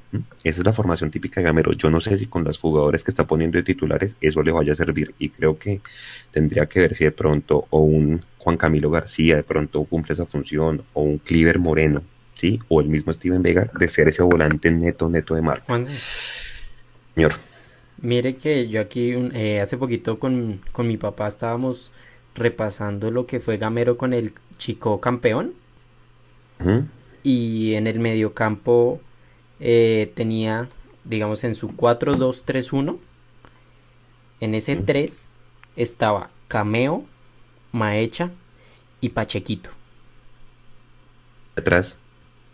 No, pues eh, queríamos hacer énfasis en esos tres jugadores, que prácticamente son 3-10. Sí. Entonces, es... Caneo, Miguel Caneo, ¿quién más? Cameo, Maecha. Pachequito. Y Pachequito. Porque Maecha eh, empezó de 8, tiene razón. Ruanita, a ver, Caneo, Ruanitas Maecha era 5 en ese equipo, no era 8. Es que por eso pregunté quiénes estaban Pero como, como sus atributos, no como jugaban, sino como sus atributos eh, técnicos. ¿Cuál era el otro? Caneo, Maecha y cuál más? Y Pachequito. Eh, Pachequito. Imagínese. Sí, o sea, yo creo que ahí falta un tema de, técnica y siento que el planteamiento no le está ayudando eh, a Gamero. Eduardo, de una vez, pregunta para respuesta rápida. ¿Banguero o Bertel? Con lo que vio de Banguero el, sábado. Bertel. ¿Definitivamente? Sí, sí, sí, Bertel. Es decir, reitero, los niveles, los niveles individuales son bastante bajos. Pero si vamos a jugar con lo que hay, eh, yo sí, en lo personal, prefiero que se equivoque y que gane minutos y que crezca eh, de la casa. Ok, y de una vez antes de que me responda Leandro del Mechu, la otra punta de una vez, ¿Román o Perlaza? Román también, Perlaza no sabemos por qué llegó, pero Román no lo venía haciendo mal. Yo no entiendo hoy en día la banca de Román, excepto porque llegó el que pidió Gamero pero yo me la jugaría con Román porque es que las veces que ha estado ahí ha respondido sin mente. Estoy viendo, estoy viendo el Perlaza del 2010. Eh, siempre, se ponen la camiseta de millonarios y se vuelven cojos, discos, yo no entiendo.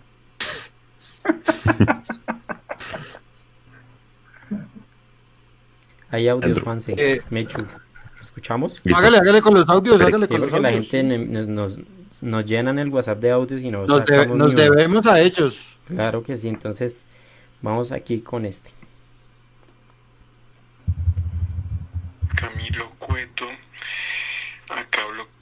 Buenas noches, eh, mi nombre es Camilo Cueto, acá bloqueado en Twitter por, por el maravilloso departamento de prensa Millonarios y quienes manejan redes sociales.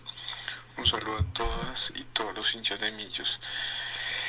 Em, a Leandro, a, Eduardo, bueno, a, a todos ustedes. Em, miren, mientras tengamos unos directivos tan paupérrimos, no hay nada que hacer démosle la vuelta a la cancha, desenterremos un gato, traigamos a um, Club, a Luis Suárez que no firme con el Atlético Madrid y que venga con Millonarios molestando. No hay nada que hacer. Esta gente millonaria no le interesa, esta gente millonaria le parece un negocio más y de segunda. Entonces no hay identidad, no hay ganas, no hay profesionalismo de muchos tipos presionados de que sin ni siquiera tenemos tribuna virtual, como decían ahorita en el chat. Entonces, nada, ojalá sea un milagro, porque estamos otra vez eh, del milagro en milagro, que clasifique, ganemos, que estos empaten, que eso en las cuentas, como dirían por ahí de un periodista, las cuentas chemísticas, poco más. Vamos millonarios a pesar de lo que pase, pero lo que tenemos que preguntarnos es cómo hacer para que esto se modifique, qué hacer.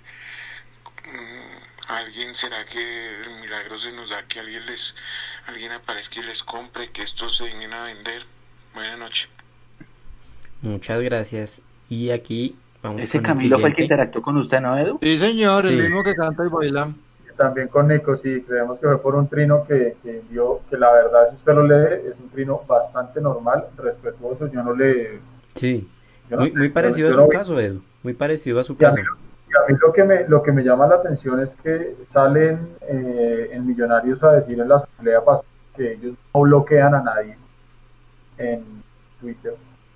Eh, y ahí fue cuando mágicamente a mí me desbloquearon en plena asamblea. Cuando alguien preguntó que por qué había gente bloqueada en Twitter, e inmediatamente yo en dos minutos quedé desbloqueado. Yo, yo no entiendo, yo no entiendo. Salen a decir a los cuatro vientos que ellos no bloquean a nadie, pero una que dice algo que no les parece, lo bloquean. Absurdo. ¿Sabían ustedes que los últimos 18 partidos de liga de millonarios entre 2019 2 y 2021 Millonarios tan solo ha ganado 3? Esto no puede pasar en Millonarios. Esto no puede suceder en Millonarios, mis hermanos. Esto, primero Pinto lo pagó, se le pararon, listo, el man se fue en 2019. Llegó Gamero, y Gamero siguió por el mismo ritmo. Esto, esto no, no puede continuar así. Esto no puede continuar así. De los últimos 18 juegos por liga, Millonarios solo ganó 3. El semestre pasado no le burlamos a Santa Fe y le decíamos que para ver. En este momento lo que no nos tiene peleando descenso son los 50 puntos de Pinto. Ahí nomás les dejo. Tiene toda la razón el señor. Totalmente de acuerdo. Toda, toda, la razón. No nos dijo el nombre me pareció, pero mire que... No mandó el nombre. Así como dicen, tiene la boca llena de razón. Acá en esta página del tiempo esta que yo estaba leyendo en mi periódico, ya todo arrugado, todo rayado, precisamente esta también la tabla del descenso, yo estaba analizando eso. Y Santa Fe es noveno en la tabla del descenso con 118 puntos.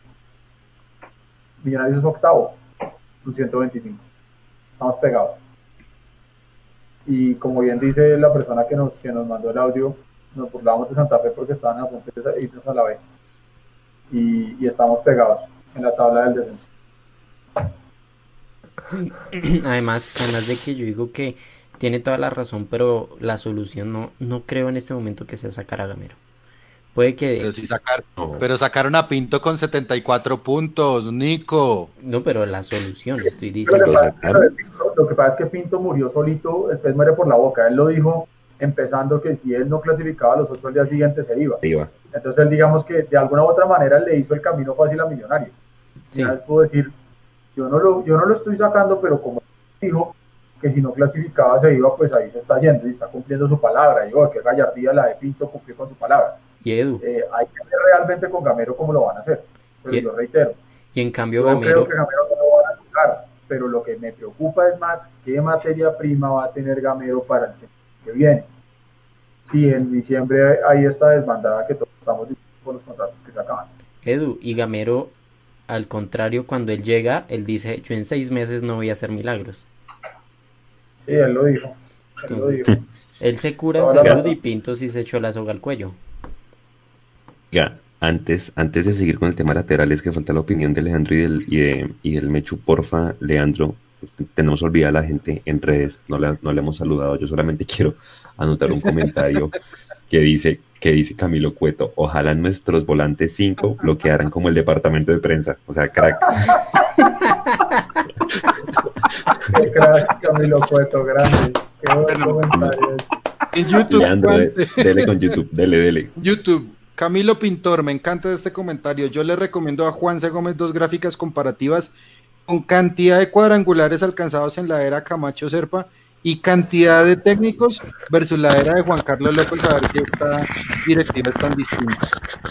Tráfico, olvídense, pases un jugador para que juegue en el Bogotá Fútbol Club. Castelar dice que Bielsa es un vendehumo, cuidado, no, no, no, no, no.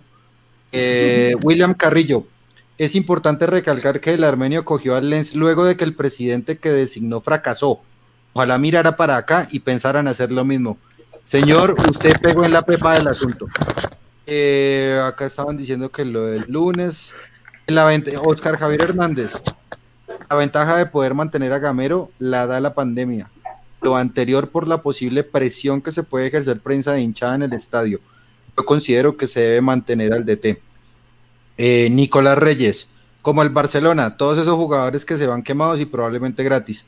El tema de, ¿cómo se llama? De Luis Suárez y, demás. Eh, Daniel Mazuera, antes de que volviera al fútbol, todos decíamos que muy difícil clasificar y que 100% apoyo a Gamero. En un partido se perdió el discurso de apoyarlo. Yo lo apoyo y que pruebe a todos esos sub-20. Sí, pero con asteriscos.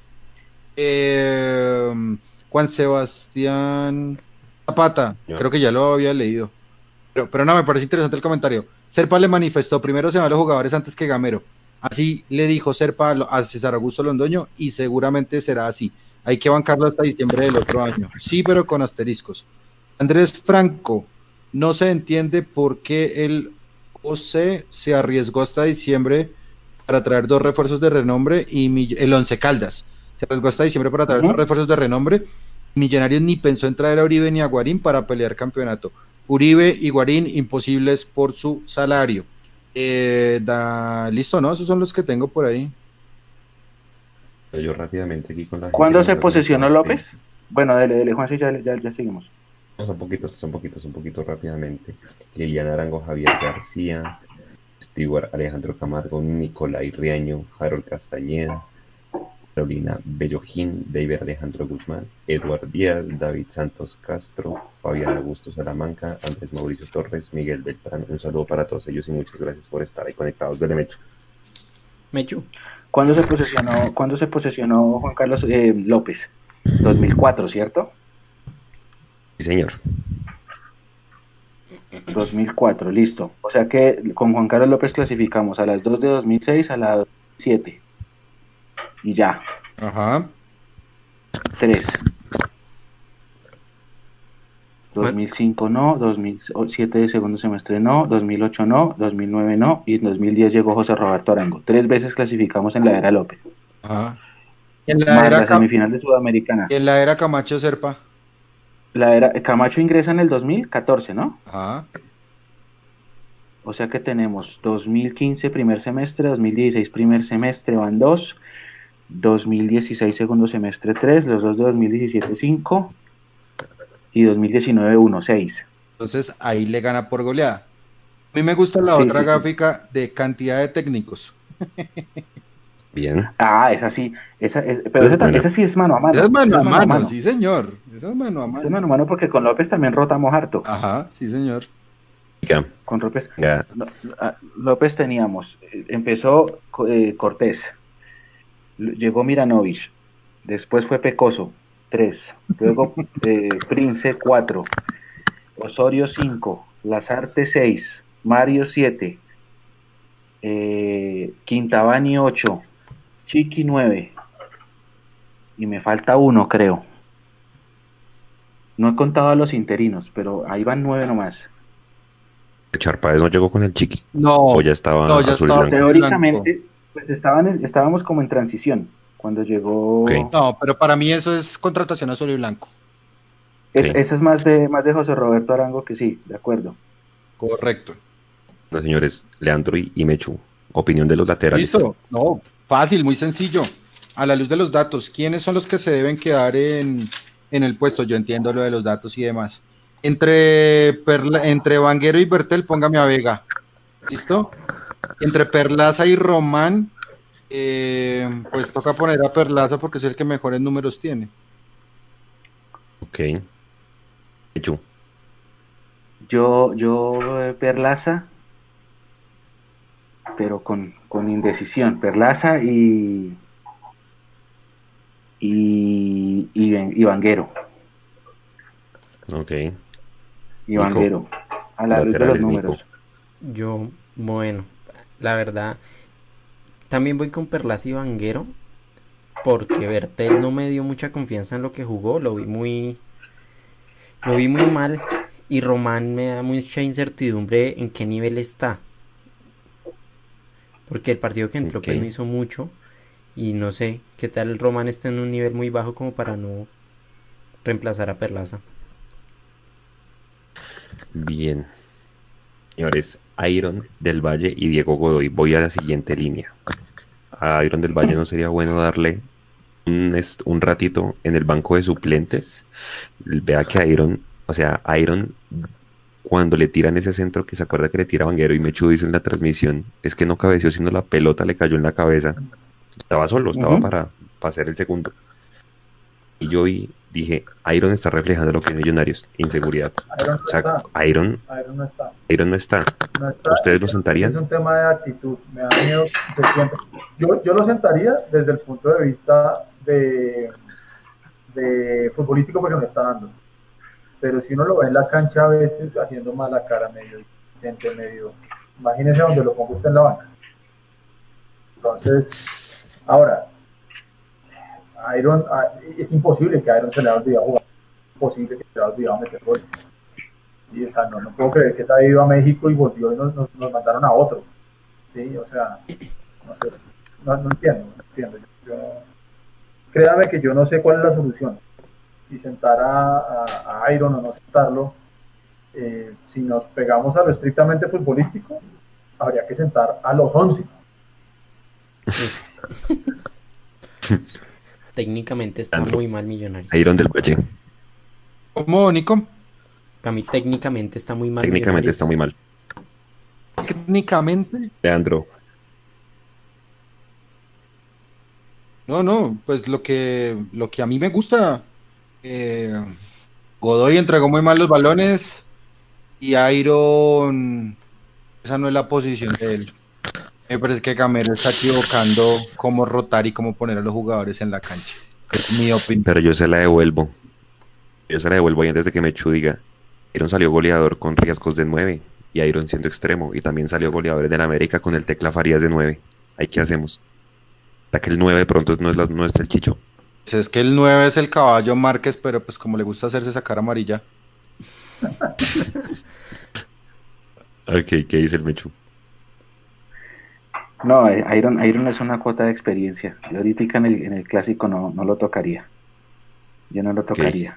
Hay que darle confianza y, y esperar que se inspire el domingo. Bien, hay una semana. Pero no, yo a Iron no lo toco todavía. Bueno, Vamos con un par un de delantero audios. cuando llega un equipo de un del del y ahorita seguimos con Godoy. Listo. Entonces, bien, nos llega un mensaje desde Estados Unidos. Qué grande. Mi nombre es Oscar Cortés, ah, soy hincha de Millonarios de- desde que nací y vivo en Uy. Estados Unidos, en Phoenix, Arizona. Ah, sigo desde aquí a Millonarios y estoy triste por ver el equipo como está. Yo creo que no es cuestión ni problema de Gamero ni de jugadores, sino de dueños del equipo que no quieren invertir en jugadores que realmente quieren y amen la camiseta, jugadores que traigan ah, experiencia y que tengan personalidad para jugar en Millonarios. Gracias. Gracias. Y vamos con otro audio. Eh, bueno, otra vez yo, eh, Felipe Torres. Eh, otro tema que tiene que ver con esto es Millonarios está buscando lateral izquierdo desde que en 2016 se fue Iber Machado. Russo le dio la oportunidad a Vanguero y, y, el man respondió los dos primeros semestres, listo. Pero ¿hace cuánto, hace cuánto le hace falta un lateral izquierdo a Millonarios? Desde La Roca hubo un, trance hasta Iber Machado, porque el Leticiano también era, era la misma cosa. Y desde que se fue Machado, 2017, 2018, 2019 y este 2020, pasaron Russo, eh, Pinto y ahora Gamero. Y ninguno de los tres salió al, al mercado a fichar un lateral izquierdo. O sea, ¿eso, eso qué sentido tiene? De toda la razón. Que yo creo que es un tema de, de, de, déficit en el fútbol colombiano, pero pues volvemos a lo mismo. O sea, ¿será que el campeón de la sub-20 no, no puede dar una mano ahí? O sea, no eh, puede Juanse, este nombre, Janier Lukumi, Janier. Sí, pero Lukumi, sí Lukumi era, lateral, era lateral izquierdo, campeón sub-20 y lo dejaron ir. Sí, cierto. Ah, lo dejaron ir. Lo dejaron ir. El futuro de la lateral izquierda de Millonarios era Janier Lukumi y la coneja, y usted, Nico, que lo vio jugar, él era el que tenía, venía derechito a quedarse con ese puesto y lo dejaron ir. ¿Lo dejaron ir o lo ofrecieron de otro lado? No, no, no, lo dejaron ir, tome sus derechos, gracias por todo. A, a, a, Bertel también hay que darle tiempo, ¿no? Porque pues, Bertel, a Bertel le ha faltado consolidarse. Pero, pero si vamos a hablar de la, de la cantera, ese, ese jugador era Janier Lucumí, él era. Y el lateral por derecha, que era eh, Didier Vergara, que también alcanzó a trabajar con Pinto, está sin equipo en su casa. Antes, antes de ir a ese tema de los juveniles, porque yo sé que en ese tema nos vamos a demorar un poquito y por eso lo dejé para lo último, ya vamos a llegar a, la parte delantera. Diego Godoy, un extranjero llega a un equipo de fútbol, tiene que marcar diferencia, ¿sí o no? Eso está escrito en todo lado. De acuerdo, eso está en la Biblia. ¿Cuántos, jugadores hay hoy en el fútbol colombiano o en las juveniles de millonarios que lo hacen igual o mejor? ¿Mm? Andro. Oh, la verdad, eh, toca preguntarle al Tucho Ortiz que él sí contrata. No, mentiras, no, no, espere, no. Me iba a, menos mal para el bus porque me iba a arrepentir. me iba a arrepentir toda la vida de lo que iba a decir. Diego Godoy eh, en estos momentos está jugando casi como un carro loco por izquierda. Eh, yo espero tanto que marque diferencia, sino que si él es extremo como tal, que muestre a ver si puede jugar un poquito de fútbol asociativo por el centro. Porque yo a Diego Godoy no le veo pegada en los centros jugando por izquierda. Yo no sé si ustedes se han dado cuenta de eso. Godoy no mete un centro. Es que solamente los tiros de esquina, ¿no? Solamente las pelotas quietas que dice Edu. Y ni siquiera, porque en los, los, los, cuatro tiros de esquina seguidos que tuvimos contra el Once Caldas los cobró Salazar. Mal cobrado. Los cobró Salazar. Eso se me hizo rarísimo. Iba a ser un, Matías mierda. Y los cubrió re mal. Re mal. No, los cobró horrible. Eso es otra pregunta para Gamero. ¿Por qué le dio los tiros de esquina a Salazar? Sí, creo que nadie se los preguntó en la, en la rueda de prensa. La pregunta que, de la rueda de prensa que más me faltó fue lo de Rengifo. Ah, sí, es que eso no lo entiende nadie. Eso no lo entiende nadie. O sea, a mí me que Rengifo estaba muy mal. Pero, pero creo que me le adelanté a Juan, sí. Sí, sí terminamos el tema de Godoy. Eh, yo ah, estoy de acuerdo con, lo que usted dice, Juanse, que si llega un extranjero, tiene que marcar diferencia y realmente tiene que justificar por qué llegó. No solamente porque ganen una moneda diferente a la, a la nuestra, sino porque le está quitando precisamente, en el buen sentido de la palabra, la oportunidad a un jugador colombiano para, para desarrollarse y para surgir. Entonces, tenemos jugadores extranjeros que marquen la diferencia, que sean referentes, que vengan a aportar, maravilloso pero creo que con Godoy nos está pasando lo mismo que nos pasa con los colombianos que han llegado a Millonarios. No hablemos de nuestras fuerzas básicas, de los que vienen de otros equipos. ¿Estamos seguros que Millonarios está trayendo lo mejor de los otros equipos colombianos? La respuesta es clara. en el caso de Godoy, estamos seguros que nos estamos trayendo lo mejor del extranjero, obviamente, dentro de las posibilidades económicas de Millonarios. No lo sé, creería que tampoco, porque Godoy llegó y, y, no ha demostrado nada como para que uno diga, uy, sí, es que qué ojo el que tuvo Millonarios trayendo a Godoy. No, es que qué diferencia la que está haciendo. No, es que es Godoy y 10 más. Eso no está pasando. Entonces volvemos a lo que yo decía al principio. Si los niveles individuales están por el piso, el colectivo está por el piso. Entonces hoy, lamentablemente, lo que estamos viendo hoy en la cancha es el reflejo de eso, de que a nivel individual los jugadores no se encuentran y pues lógicamente, eso es como si usted tiene una banda de rock o un grupo de música, así. Hermano, si no están afinaditos todos los instrumentos, la canción le va a sonar horrible. Eso es lo que le está pasando a Millonarios. ¿Cuál? Me hecho opiniones de Godoy. Tal cual como lo dice Eduardo. No es, no es solamente Godoy. Ya hablaron de Iron, ya hablaron de Salazar, ahora estamos hablando de Godoy. Chicho sí se rescata, yo lo dije en la transmisión y, los números suyos me lo ratificaron. Que, Chicho es el, aceptable dentro de ese mar de imprecisión y de inseguridad que fue Millonarios después del, después del empate. Entonces no es solamente Godoy, ¿sí? Ahora, tiene razón Edu, eh, hay un jugador, ¿qué jugadores son determinantes extranjeros acá? Digamos, un palavecino que lo vimos hace ocho días, eh, un Viera, o sea, jugadores determinantes de verdad que sean extranjeros que uno diga, estos, el de Santa Fe, el Zambuesa, ¿sí? Determinantes. Godoy, Godoy había dejado una buena impresión el, el, sábado en Cali, a mí me gustó, me pareció top 3. Y, y ahora acá pues desentonó, pero desentonó como desentonó realmente todo el mundo. O sea, el único que, que, pasó la prueba puede ser el Chicho, ¿no? Entonces, con base en eso, yo creo que, hay que esperarlo, es lo mismo, lo mismo que digo de todos. quiero creer que fue una mala noche y que, y que nos vamos a resarcir en el clásico. Quiero creerlo, al menos eso espero. Y hay que seguirle dando oportunidades. Él había hecho un buen trabajo en Cali y, espero que, que en el clásico, que haya sido simplemente una mala noche de todos, lo que decía Eduardo malo en lo individual y eso obviamente repercutió súper mal en lo colectivo. Dicho Arango, a mí, a, mí, me, a mí me gusta la actitud, me gusta que el tipo va al frente, que así no le salga en el man, sigue y sigue y sigue, pero Juan Sebastián Gómez lo tendría para rematar partidos. Dice Leandro. Oh, ¿y, quién va a ser el titular por encima de Chicho? Yo me imagino que el caballo, ya, ya solamente solo le una fecha, ¿no? Solamente tiene una fecha. Con ese genio, debería pasar. Con ese genio que se gasta clásico, qué problema. Sí, y seguramente lo van a buscar. Ya los rivales saben que el chino es temperamental y toda la vaina. ¿Usted cree que, que es, eh, Rivera es bobo? Ay, No, Bueno, Leandro, Chicho, opinión. No, no, no, ni, eh, ni fu ni fa, le mete ganas, pero por ahora nada más. Eduardo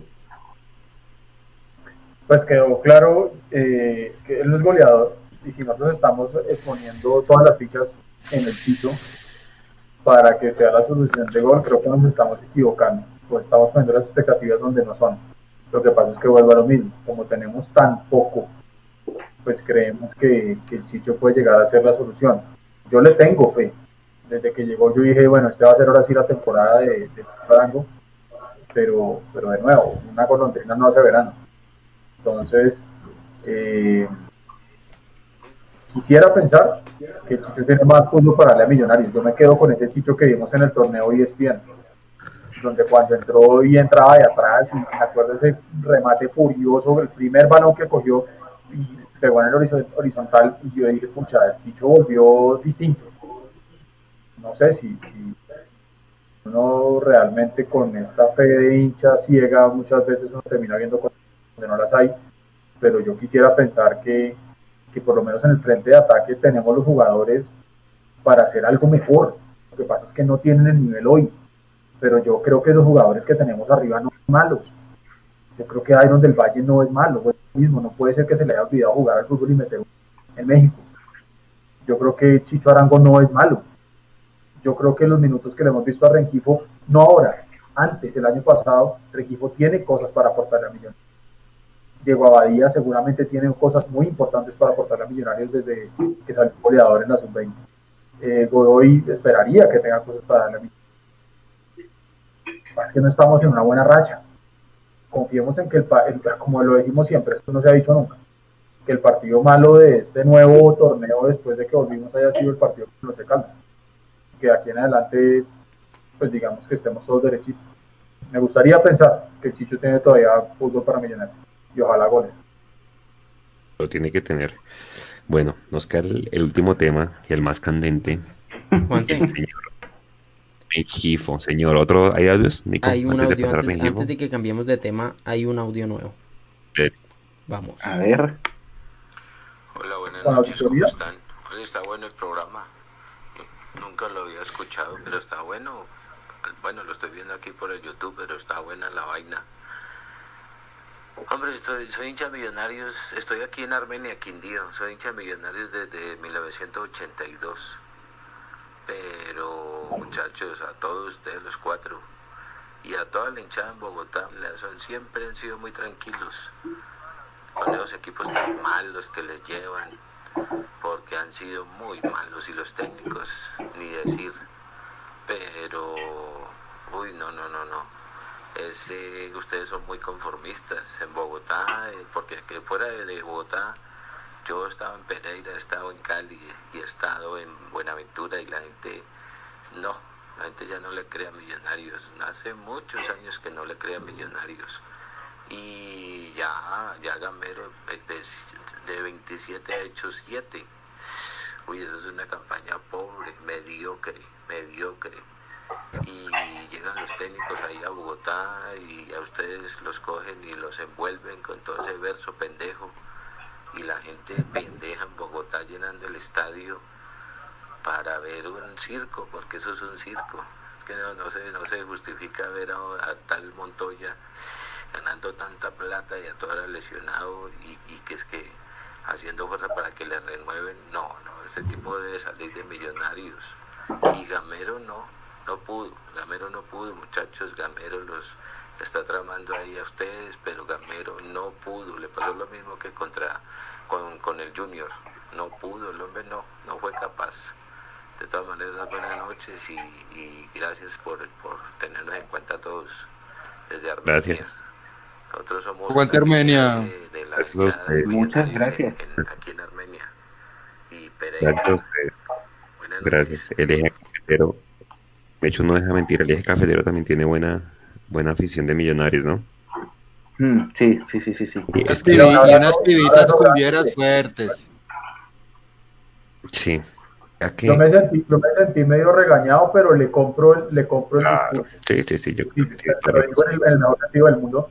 Eh, es, es, es, cierto, es cierto, es cierto. Es decir, eh, a veces nos falta ser un poquitico más críticos, pero cuando uno lo quiere ser, es cuando aparece entonces toda esa maquinaria corporativa de millonarios donde le, bloquean a uno hasta el ingreso al edificio donde uno vive. Entonces, qué cosa tan berraca.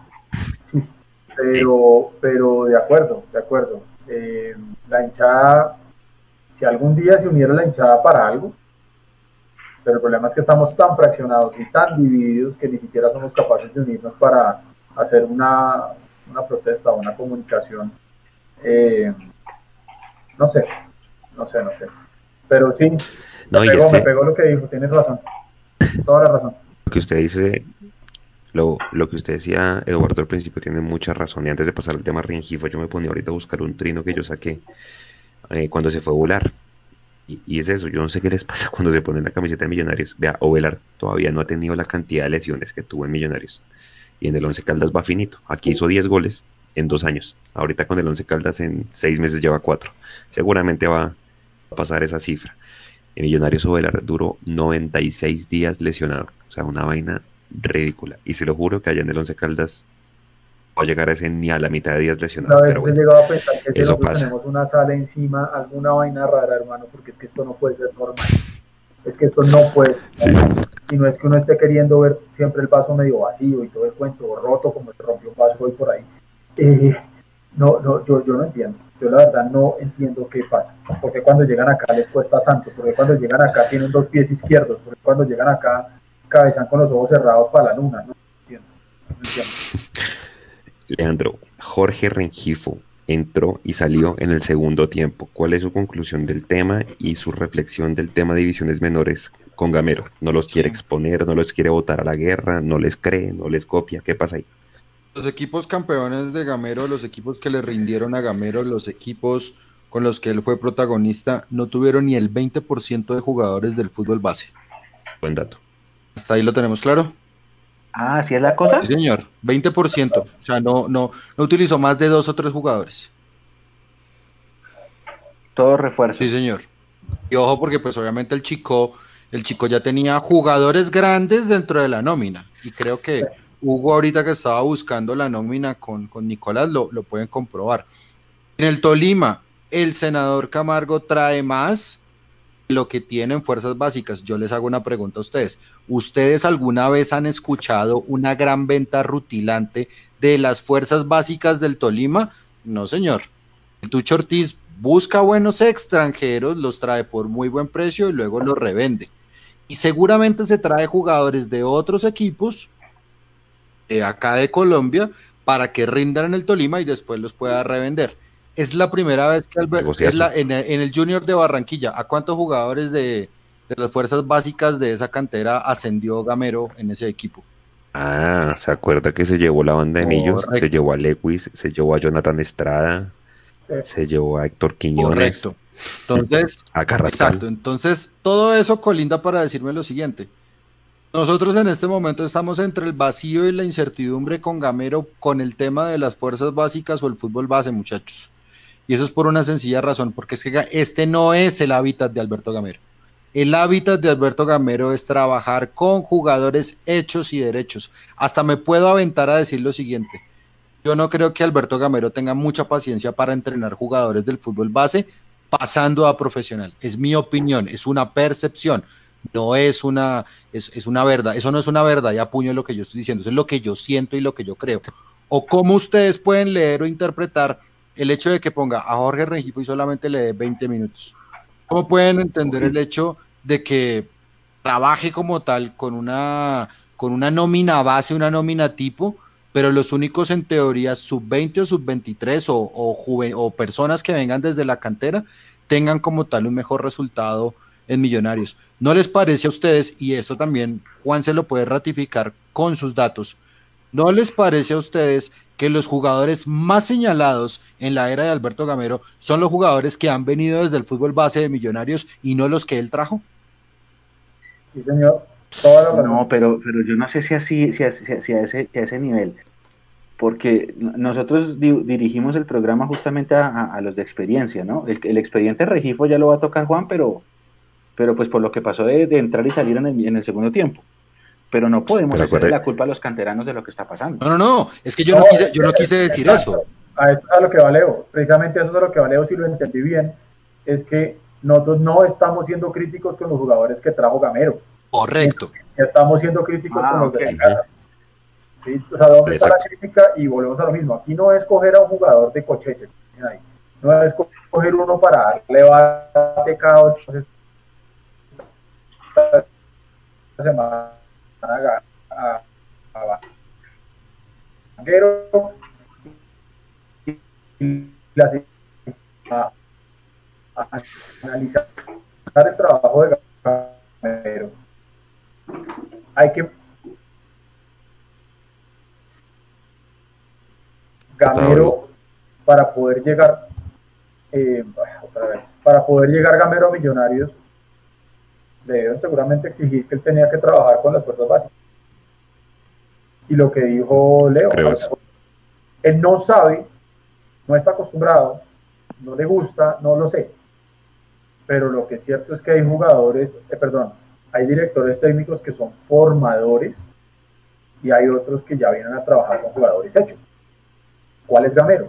Por lo que hemos visto y lo que bien nos explicaba Leandro hace un segundo, uno podría pensar que Gamero es del segundo grupo de los que ya trabajan con jugadores hechos. Y si lo traen para que forme, pues es como si usted es zurdo y le dicen que usted tiene que jugar solo a la derecha. Lo va a intentar, pero de ahí a que le salga bien, no sé. Pues es un buen dato el que tira, el que tira Leandro. Me hecho opinión de la sacada de Rengifo antes de que se acabara el partido. Yo pienso que eso es quemar al jugador. Yo pienso que eso es quemar al jugador. ¿Qué si, si, vas a confiar en él, si, vas a confiar en él, déjalo que termine. Déjalo que termine. Porque eso, eso es quemarlo. Eso, eso, eso, eso, eso, eso el mensaje que, dio ese hecho hacia la, hinchada, hacia la prensa, no es bueno. ¿sí? Está tratando de, el mensaje que manda es como el jugador no es tan bueno. Y eso no es cierto, lo que dijo Eduardo. A él le vimos condiciones el año pasado jugando con Pinto. Le vieron cositas el, el, fin de semana pasado en Cali. Pero si usted lo manda al, al segundo tiempo, al minuto que, que era, 50 y pico, y lo saca al, 80, al menos déjelo terminar el partido. Esa, esas cosas es quemar al jugador. A mí me pareció, me pareció muy mal hecho. Ahora, destaco que haya debutado Diego Badía, porque Diego, para Diego fue un día especial, incluso él puso en redes sociales y, y está muy contento porque debutó con ya calvo, porque y, chévere por Diego, porque Diego también puede darnos grandes cosas, él es también un goleador, lo vimos en la sub-20, pero no tiene que quemar hacia Rangifo. Es mi opinión. Para mí eso es una es mala del técnico porque lo, quemó, le, mandó el mensaje a la gente, a la prensa y a la hinchada de que el jugador no no no no no, era. Y lo que dijimos en la transmisión, ¿dónde queda la confianza de Rangifo hoy? ¿Dónde queda la confianza de, si en el próximo partido Gamero lo vuelve a meter y Regifo entra a la cancha pensando en que va a tener todos los minutos o que lo van a volver a sacar? Primero. Y segundo, eh, a mí me cuesta mucho creer que en la rueda de prensa nadie hizo esa pregunta. Como estamos en una rueda de prensa atípica por las condiciones que ya todos conocemos, eh, las preguntas, tengo entendido, se mandan por chat o bueno, no sé cómo será la cosa. Vía WhatsApp. A mí me cuesta realmente, exacto, por WhatsApp, a mí me cuesta realmente creer que nadie preguntó lo de registro. Por ahí la pregunta se dio quedar ahí en ese chat de WhatsApp y la pintaron y, y decidieron no, no transmitirla y no hacerla. Ahora la pregunta es la contrapregunta. ¿Cuántos partidos tiene que tener un juvenil para despuntar? Y ya para finalizar el tema del análisis de jugadores creo que el tema Juan Camilo Salazar, para mí personalmente, cerrado. Ya fue Argentina, ya jugó Copa Libertadores con San Lorenzo, ya jugó acá y definitivamente creo que no es un jugador para millonarios. Con toda la lástima del mundo lo digo, pero vuelvo hoy mismo el pongo de, de Harold Santiago Mosquera. 11 partidos, solamente dos jugó los 90 minutos y chino despegó. Vuelvo a la misma reflexión que vi con ese. El tipo de la cantera tiene que demostrar por qué está acá y que es mejor que los otros. Opiniones de Juan Camilo Salazar. ¿Lo aguantan? ¿Qué hacemos con Juan Camilo? ¿Qué hacemos culturalmente con, nuestras, con nuestros muchachos? Porque la pregunta suya más chévere es ¿cuántos partidos tiene que tener un jugador? Andrés Chitiva debutó y el segundo partido hizo gol y se, y se potenció. eso como que es relativo según el jugador, ¿no? Eh, el Cali, el Cali saca chinos cada ocho venden. Entonces no sé si es que sea eh, algo en la parte mental o si, o si nuestras divisiones inferiores, no las de Millonarios, sino las de Colombia no son tan buenas como, como uno cree. Yo ayer estaba viendo un especial de los, de, los, de los equipos campeones del mundo, no sé si lo han visto, se llama Becoming Champion, que es, es, un, documental de cada, cada capítulo es un país campeón del mundo. Entonces empiezan con Uruguay, luego Italia, luego eh, Brasil, así. Y, yo veía el de Uruguay y yo decía, o sea, estamos a años luz de, de, la preparación que le hacen a un futbolista uruguayo. Mm, y es lo que yo le decía, tan crédito. Uruguay es más chiquito que Suba, pero mire todo lo que hacen los jugadores uruguayos y como es que esos se exportan cada nada y salen jugadores buenos para todo lado. Entonces, no, ya no sé si es un tema psicológico, si es un tema mental, si es un tema cultural, si definitivamente la presión es que es demasiado grande acá en Millonarios y, por eso no les da, porque el talento lo tienen. Entonces usted me pregunta, eh, Juan Camilo Salazar, yo vi a, Salazar jugando en la, en la sub-20 2017 que quedó eliminada en, Cúcuta. Ese chino jugaba mucho, jugaba mucho. Y, eh, eh, y, mire cómo está ahora. Entonces no, ya no sé, no sé qué sea les falta hambre, no sé, se tienen que creer el cuento. Hay muchas preguntas y muchas teorías. Le dice, ¿qué dice el talento lo tienen. Los, los, los, jugadores que están subiendo, eh, Juanse, y yo y no lo digo yo, lo puede decir la Connie, que también los ha visto. Nico alguna vez fue a cubrir, Edu alguna vez fue a cubrir. eh, Emerson Rodríguez es un extremo izquierdo que es velocísimo y el tipo tiene talento. Y estuvo en Valledupar y lo, lo devolvieron cuando se acabó el convenio. Y ahorita le vuelven a dar la oportunidad. El hombre juega. El hombre juega. Y Guerra es lo mismo, pero por el lado, por el otro lado. Son extremos culebritas, veloces. Son buenos. Uno los ve jugar en, las, en sus categorías y juegan bien. Pero ahora hay que ver lo que decía de pronto Viconis, que de pronto tanto los marcó ustedes. ¿no? ¿Será que es que no solamente basta con ser talentosos eh, con atrevidos, las Atrevidos. Creo que es eso. eso. Acuérdese Juan Carlos Jaramillo. Juan Carlos Jaramillo, bueno, no lo dijo Viconis, que Santiago Mosquera se lo sacaba, le hacía túneles en los entrenamientos y hoy metía a Juan Carlos Jaramillo, decía yo cuando veía a Burgues salido le tiraban para colgarlo desde la mitad de la cancha. Yo creo que ese tipo de cosas, yo no sé, o sea, puede que los jugadores de pronto juveniles sean un poquito pasmados en ese sentido. Puede ser una de las razones. Leandro y Eduardo, para ir cerrando. para ir cerrando, yo lo que quiero decir de los jugadores, eh, Echu preguntaba, no, pero es que como así estamos años luz de distancia. No vayamos tan lejos. Envigado nos lleva años luz. el Deportivo Cali, estamos en el mismo país, ¿no? Envigado nos lleva años. Eh, Deportivo Cali nos lleva años. A mí, no me gusta, a mí no me gusta compararme con el Envigado porque en el Envigado no tiene presión de nada. No, espere. O sea, dar dinero por, los, fichajes. exacto, no, digamos, el chino, el chino se va al Envigado, ah, llegan, es, es una gran cantera, no va a decir que no, los preparan muy bien, salen cracks. Y el chino llega, está ahí en el Envigado y le dicen, listo, eh, Eduardito, vamos con su oportunidad, estuvo por momento de debutar. Vas a debutar en Envigado Patriotas. Eh, sábado 2 de la tarde, for win normal en el Polideportivo con 50 gatos locos. ¿Sí? Pero sí me sirve la comparación con el Cali. A mí, a ver. El Cali, Cali, tiene la hinchada más paladar negra del país. a la militar, la militar. El, Cali tiene una hinchada paladar negro. Esa, esa sí es para... Hinchada seria. El Cali, mire, el día, el día del 5-1, el día que nos metieron 5-1 y esta de pronto... Estaban amargadísimos.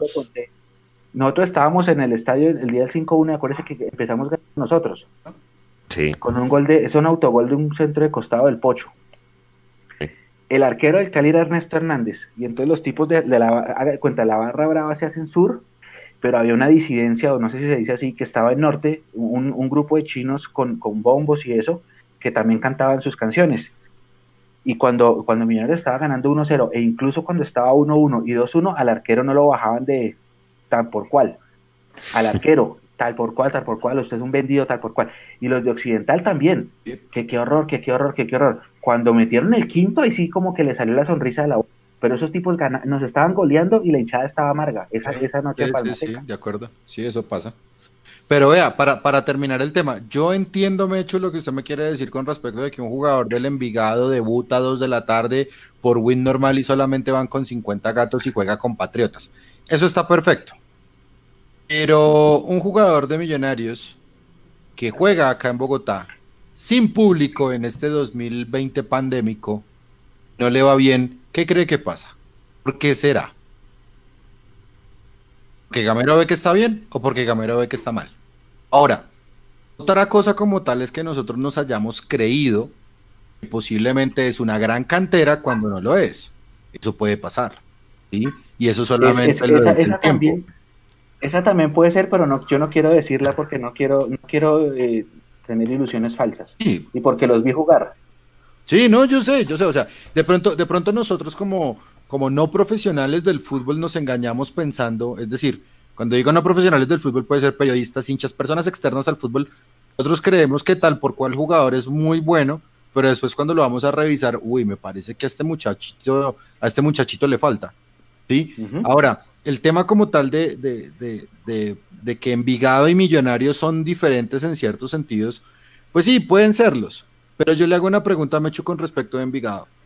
¿Cuántos jugadores que salieron de Envigado se han devuelto a ese club o han deambulado por otros clubes porque les fue mal en el exterior? Alexis Zapata. Creo que no, salió de allá. Bueno, espere. Juan Vergara también devolvieron. Pero espere, pero espere. Ok, ¿lo devolvieron a Envigado o volvió al fútbol colombiano? Listo, volvió, primero acá. Volvió primero acá, vale, no hay ningún problema. Acá no le fue bien con Russo y demás. Mm. Listo, la primera experiencia que tiene Millonarios de recibir a un jugador puede ser Juan Camilo Salazar, ¿cierto? Emigre y se devuelva. Ahora, Matías de los Santos salió voluntariamente a Vélez Arfield, ¿sí o no?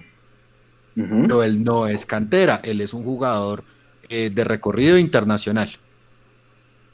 Franco. Pedro Franco también le pasó lo mismo, ¿cierto? Pero Pedro Franco sí jugó Champions. Correcto. O sea, hizo, hizo, el, trámite normal y necesario. Yo lo, yo lo que quiero decir con, con toda esta lorata, pues si se puede, si se puede poner el, el término. Yo creo que nosotros estamos pensando que el caso de Jorge Rengifo es aislado cuando me parece sintomático de Millonarios. ¿Por qué? Porque ya lo había hecho Gamero con Steven Vega en Cali, ¿sí o no? Ah, bueno, entonces, si ese tipo de cosas se repiten, y ojo, es muy diferente el torneo de eh, febrero-marzo al torneo de ahora. Y yo no estoy tan seguro de que Gamero hubiera alineado jugadores procedentes del fútbol base para esos partidos empezando liga, porque él tenía otro tipo de elementos. Y si quieres revisamos las nóminas. Bueno, yo no veo a Gamero muy convencido del fútbol base de Millonarios, muchachos. Es que por, e, eso pareciera, pareciera como si, como, voy a decirlo, voy a decirlo eh, en, mis, en mis propias palabras. Haga de cuenta que eh, se sienta no, no Alberto Gamero, sino Juan Gamero. Y estamos los otros tres, Nico también en sumo. Eh, y entonces, bueno, listo, pregunte, Mecho. Entonces yo le digo, yo, Juanse, buenas tardes. Juanse, profe Juanse, ¿y, y, cuándo vamos a ver a los canteranos? Entonces Juan se dice, sí, estamos trabajando en las fuerzas básicas. listo, siguiente pregunta. Entonces dice Eduardo, profe Gómez, em, ¿y cuándo vamos a ver en acción a Diego Abadía y a... o cuántos canteranos vamos a llevar al banco? Entonces Juan se, sí, sí, sí, los estamos trabajando. Siguiente, no, eh, Leandro, profe Juanse, eh, nos dijeron que hay un canterano que juega lateral izquierdo que está sin equipo. ¿Por qué dejan ir a los canteranos? Entonces yo creo que ya esa presión de que, de que le están metiendo la cantera hasta por los ojos, más me imagino yo lo que tiene por contrato firmado, lo está llevando a tener que poner los, los jugadores, bueno, aparte de que, de que habían ausencias, pero creo que va por ahí la cosa, que es más por necesidad que, que los estamos viendo. Ahora, cuando, cuando vimos la nómina que, que, acertó, no me acuerdo quién fue, si fue Leo o que dijo, uy, la, la siete de ocho suplentes son, son de la cantera, súper bien, qué chévere, por fin estamos viendo, y resultó que no, que la solución no era ahí. Ahora, sobre el Rengifo, a Regifo le pasó lo mismo que le pasó a Iron y que le pasó a Godoy y que le pasó a Duque y que le pasó a Pereira. El, colectivamente ninguno anduvo, ninguno. Y él, él simplemente fue uno más en, una noche macabra. Bueno, Cierto. 75 minutos, 60 minutos macabros, pues. Entonces, eso también pasa, ¿no? Sí, ese es un tema que hay que meterle el diente y seguramente tendremos temas para revisar en el transcurso del, del semestre, porque igual, sea que clasifiquemos, sea que no clasifiquemos, igual tendremos que jugar esa cantidad de partidos. Entonces, por ahí, no sé, si no clasificamos, ahí y los pone para jugar la liguilla. Anse, qué pena, qué pena le, le tiro el bus. Del de febrero y marzo de liga, al día de hoy, y ni siquiera al día de hoy, mejor dicho, desde febrero y marzo hasta que se paró el fútbol, los únicos tres jugadores que iban titulares emergentes de la, de la, del fútbol base de Millonarios eran, uno, Breiner Paz. ¿Y por qué? Porque Luciano Espina estaba lesionado, ¿sí o no? Necesidad, sí. Dos, Bertel, por zona izquierda. ¿Por qué? Porque le cargó a Vanguero la responsabilidad de, una jugada, ¿cierto? Dos, necesidad. Y el tercero, intermitente y juega en la media cancha, Steven Vega. De resto, los reto a que ustedes me digan cuáles son los jugadores del fútbol base que en este momento son titulares de Millonarios. No, no, no. el único titular en este momento es Breiner. Listo, ya está. Entonces, entonces, eh, si Gamero, yo, yo, hago, yo hago una pregunta también seria. Si Gamero firmó un contrato donde se establecía que debía. Ah, Salazar. Ah, también era canterano titular. Sí, bueno, también. Pero Siga, siga, Leo. que, que si Gamero como tal firmó un contrato donde la importancia se la va a dar al fútbol base y yo le estoy mostrando cosas, le estoy mostrando nombres, le estoy mostrando cantidad, no estoy hablando ni siquiera de calidad. ¿Ustedes creen que Gamero está convencido de las fuerzas básicas de Millonarios? A mí me parece que no. Yo creo que lo está poniendo por obligación, porque seguramente en contrato debió quedar, que le tiene que dar X cantidad de minutos a los jugadores de las fuerzas básicas, qué sé yo, pero convencido yo no lo estoy viendo. Lo estoy viendo, como bien decía Mecho hace un momento, por necesidad. El caso de Breiner es por necesidad. ¿sí? Ahora, buenísimo para nosotros y, para el jugador, que si lo ponen por necesidad, pues entonces que la rompa. Y que diga, listo, profe, usted me dio la, la, oportunidad por necesidad, aquí vengo y le demuestro que yo sí puedo, pero tampoco está pasando. Exactamente. ah, ese era mi... Ese, es el otro gran problema. Porque, si los ponen y, la rompen, buenísimo para nosotros. Pero no está pasando. Y yo ya me, me, me, voy despidiendo también. Sí, sí. Eh, la responsabilidad es del hoy de Millonarios compartida. Esto es de jugadores, esto es de técnico, pero también esto es de directivas. Acá en el hoy de Millonarios no se salva ninguno. Ninguno puede decir que ha hecho más que el otro. Ninguno puede decir que lo está haciendo mejor que el otro. Creo que hoy en día jugadores, técnicos y directivos tienen un 33.33% de responsabilidad de lo que está pasando. Sí, tiene toda la razón. Ya simplemente para cerrar, yo creo ya dos horas y cuarto de programa, suficiente análisis. Igual en el transcurso de la semana haremos previa, haremos todos los datos. Miércoles, acuérdense, programa, homenaje especial a Ricardo Siciliano, ya que el club lo hizo. alguna banda negra, alguna cosa más allá del minuto de silencio. Eh, si quieren, ahorita en su editorial cada uno cierra con ese comentario. Yo creo que, el tema Gabriel Ochoa, Uribe y Siciliano pasa más allá de un minuto de silencio, pues, es mi opinión personal. Rápidamente, previa con Santa Fe. Santa Fe llega con seis de figura más o menos, o sea, más o menos fue de los más destacados. Un pelado de las de las inferiores hizo gol, debutó con gol el, Gerson González, un pelado de Bosa. Y, le dieron hoy artículo completo en el tiempo. Eso es lo que estamos diciendo. Claro. Eso es lo que estamos diciendo. Que lo pongan y que le den la oportunidad. Ahora, yo no sé si este señor Gerson González tiene prensa o no, si tiene. No, no me importa. Pero el caso es que aquí se vea. Gerson González, nuevo fruto de las inferiores de Santa Fe. El joven delantero de Santa Fe que tuvo su debut soñado con gol en la victoria frente al Deportivo Pereira. Es que es más, el vecino, el vecino, yo me atrevo a decir que puede tener mejor proceso de divisiones inferiores que Millonarios en este momento. Digo en oportunidades y en visualización de jugadores. Yo me atrevería a decir eso. Este pelado, no sé, John Velázquez, Leandro es de las inferiores de Santa Fe, el 10. sí. sí, sí, sí, sí, sí, señor. John Velázquez, sí. Sí, sí, sí. El pelado Pedrosa. Pedrosa Juan Sebastián Pedrosa. Pere, deje, deje, algo para la, para la previa, deje algo para la previa. Simplemente es decir eso, que mi el vecino sí tiene, sí tiene mejor proceso. Entonces, nada, como dijo el Mechu, ojalá ganemos, ojalá sea el partido bisagra. Yo creo que si Millonarios no gana el clásico, está literalmente liquidado y ya tiene que ir pensando en la liguilla. Muy, muy difícil. Mechu, yo decía al principio que solamente dos equipos han logrado esa seguidilla de partidos para llegar a meterse. El de, el de, el de Coca y el de Russo en el segundo semestre de 2017, que iban mal, iban en la posición 10, 12, 14, no sé, y arrancaron y clasificaron. Pero porque tenían un histórico a favor. El histórico de Millonarios en este momento es pésimo. O sea, no ganan un partido desde septiembre. Desde el chico me, me, refiero. Pero bueno, esperemos, ojalá. Señores, su editorial para cerrar cada uno, que ya esta tarde hay que madrugar. Antes de cerrar, si escuchamos los dos últimos audios. Dele, Listo, entonces vamos con este. Un segundito. El tema directivo sí es grave y, y pues yo entiendo que pues el tema directivo sí es grave y, y pues digamos la nómina no es la mejor aunque tenemos buenos jugadores pero escuchando pues los jugadores que fueron campeones uno se da cuenta que, que, mucho es garra, mucho es corazón, mucho es creer que sí se puede.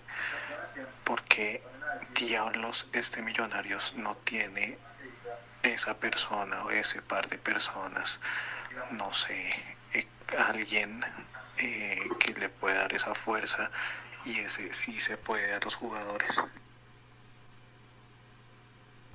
Sí, señor. Y cerramos con este latán de audios del programa. Buenas noches, soy Jesús Pavón y quiero participar en el programa. Quiero preguntarles, ¿ustedes están satisfechos con no pasar a los ocho y quedarnos tranquilos y, y sin esperanza solo jugar el torneo de los 12 restantes por una Copa Sudamericana. Yo creo que Millonarios se merece algo más. Un técnico que demuestre que es un técnico de equipo grande. Gamero solamente puede en el Deportes Torima. Y, y no se nos olvide que Gamero también dirigió al Junior y también trajo refuerzos según con, con autorización de, de Gamero. ¿Y cómo les fue? En una Copa Libertadores. Entonces tampoco que no nos vengan a decir que, ay, que, que tranquilos, que estamos en procesos, que estamos en ese qué. No, no, no.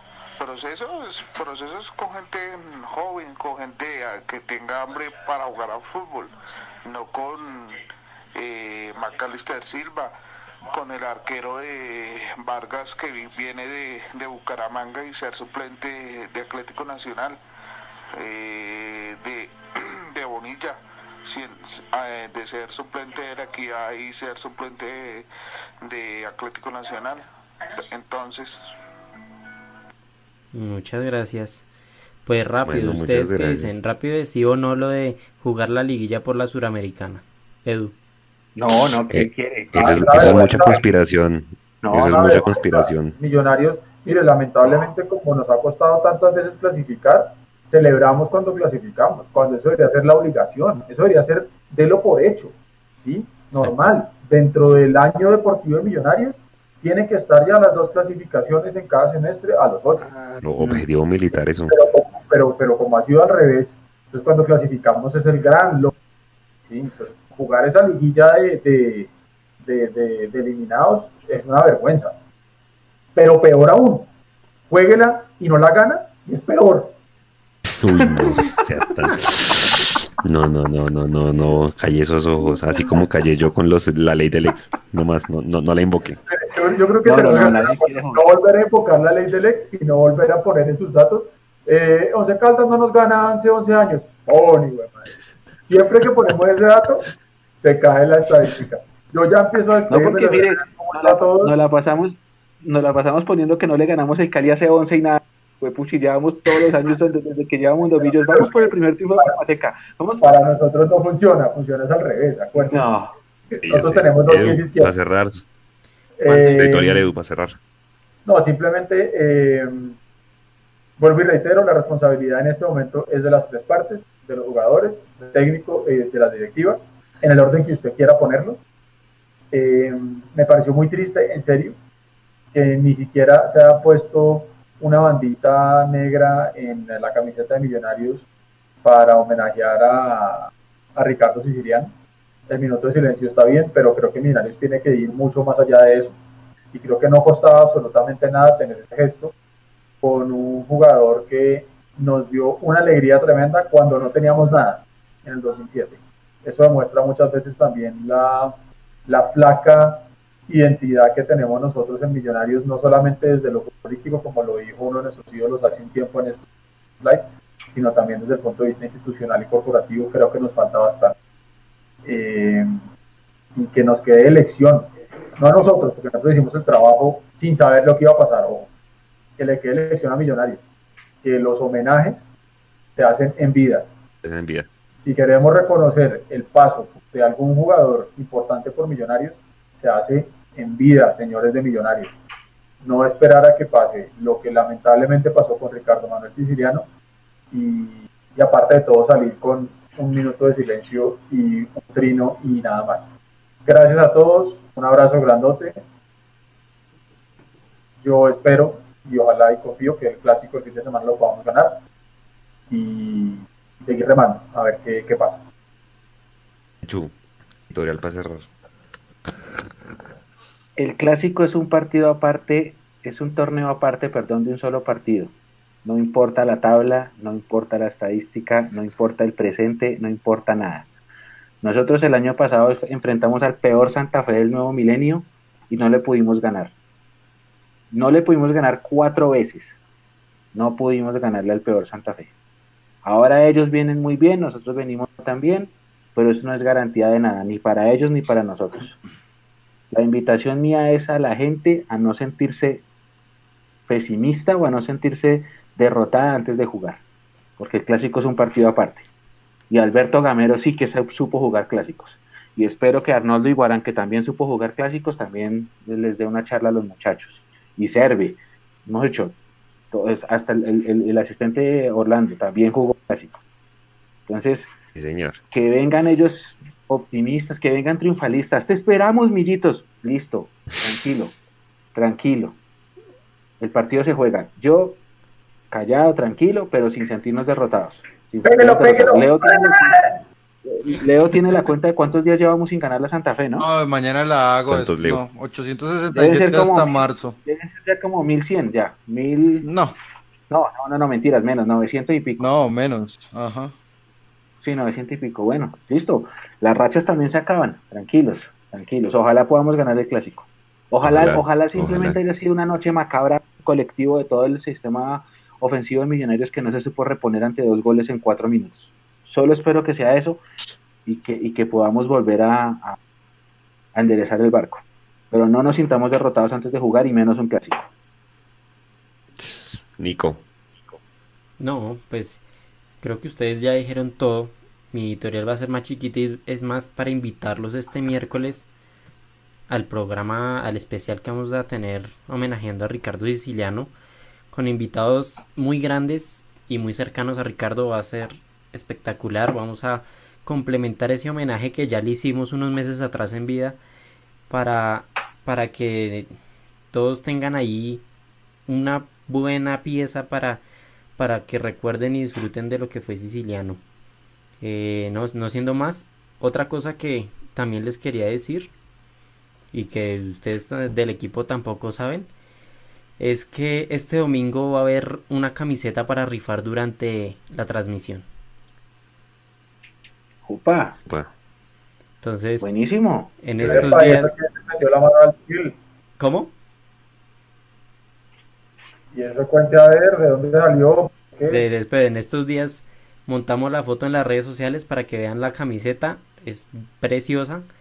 Para que este domingo, yo no sé, va a irlo pensando en qué momento de, de la transmisión del partido la rifamos y, y, los que estén conectados con nosotros viendo el partido, se uno de ellos se la lleve. ¿Qué le parece?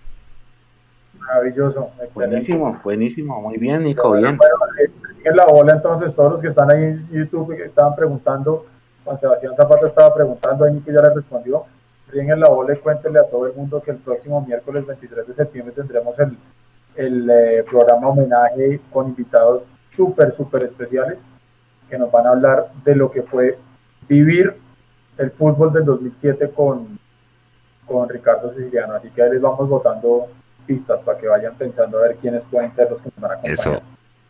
Señor Leandro Jair Melo Cortés, lo dejé de últimos porque yo sepa lo que para, para usted lo que significa un clásico, editorial y cierre. me, vuelvo chango si no ganamos el clásico, pero tengo muy claro que no sé cómo vamos a ganar el clásico. ¿Listo? Entonces, eh, una última cosita.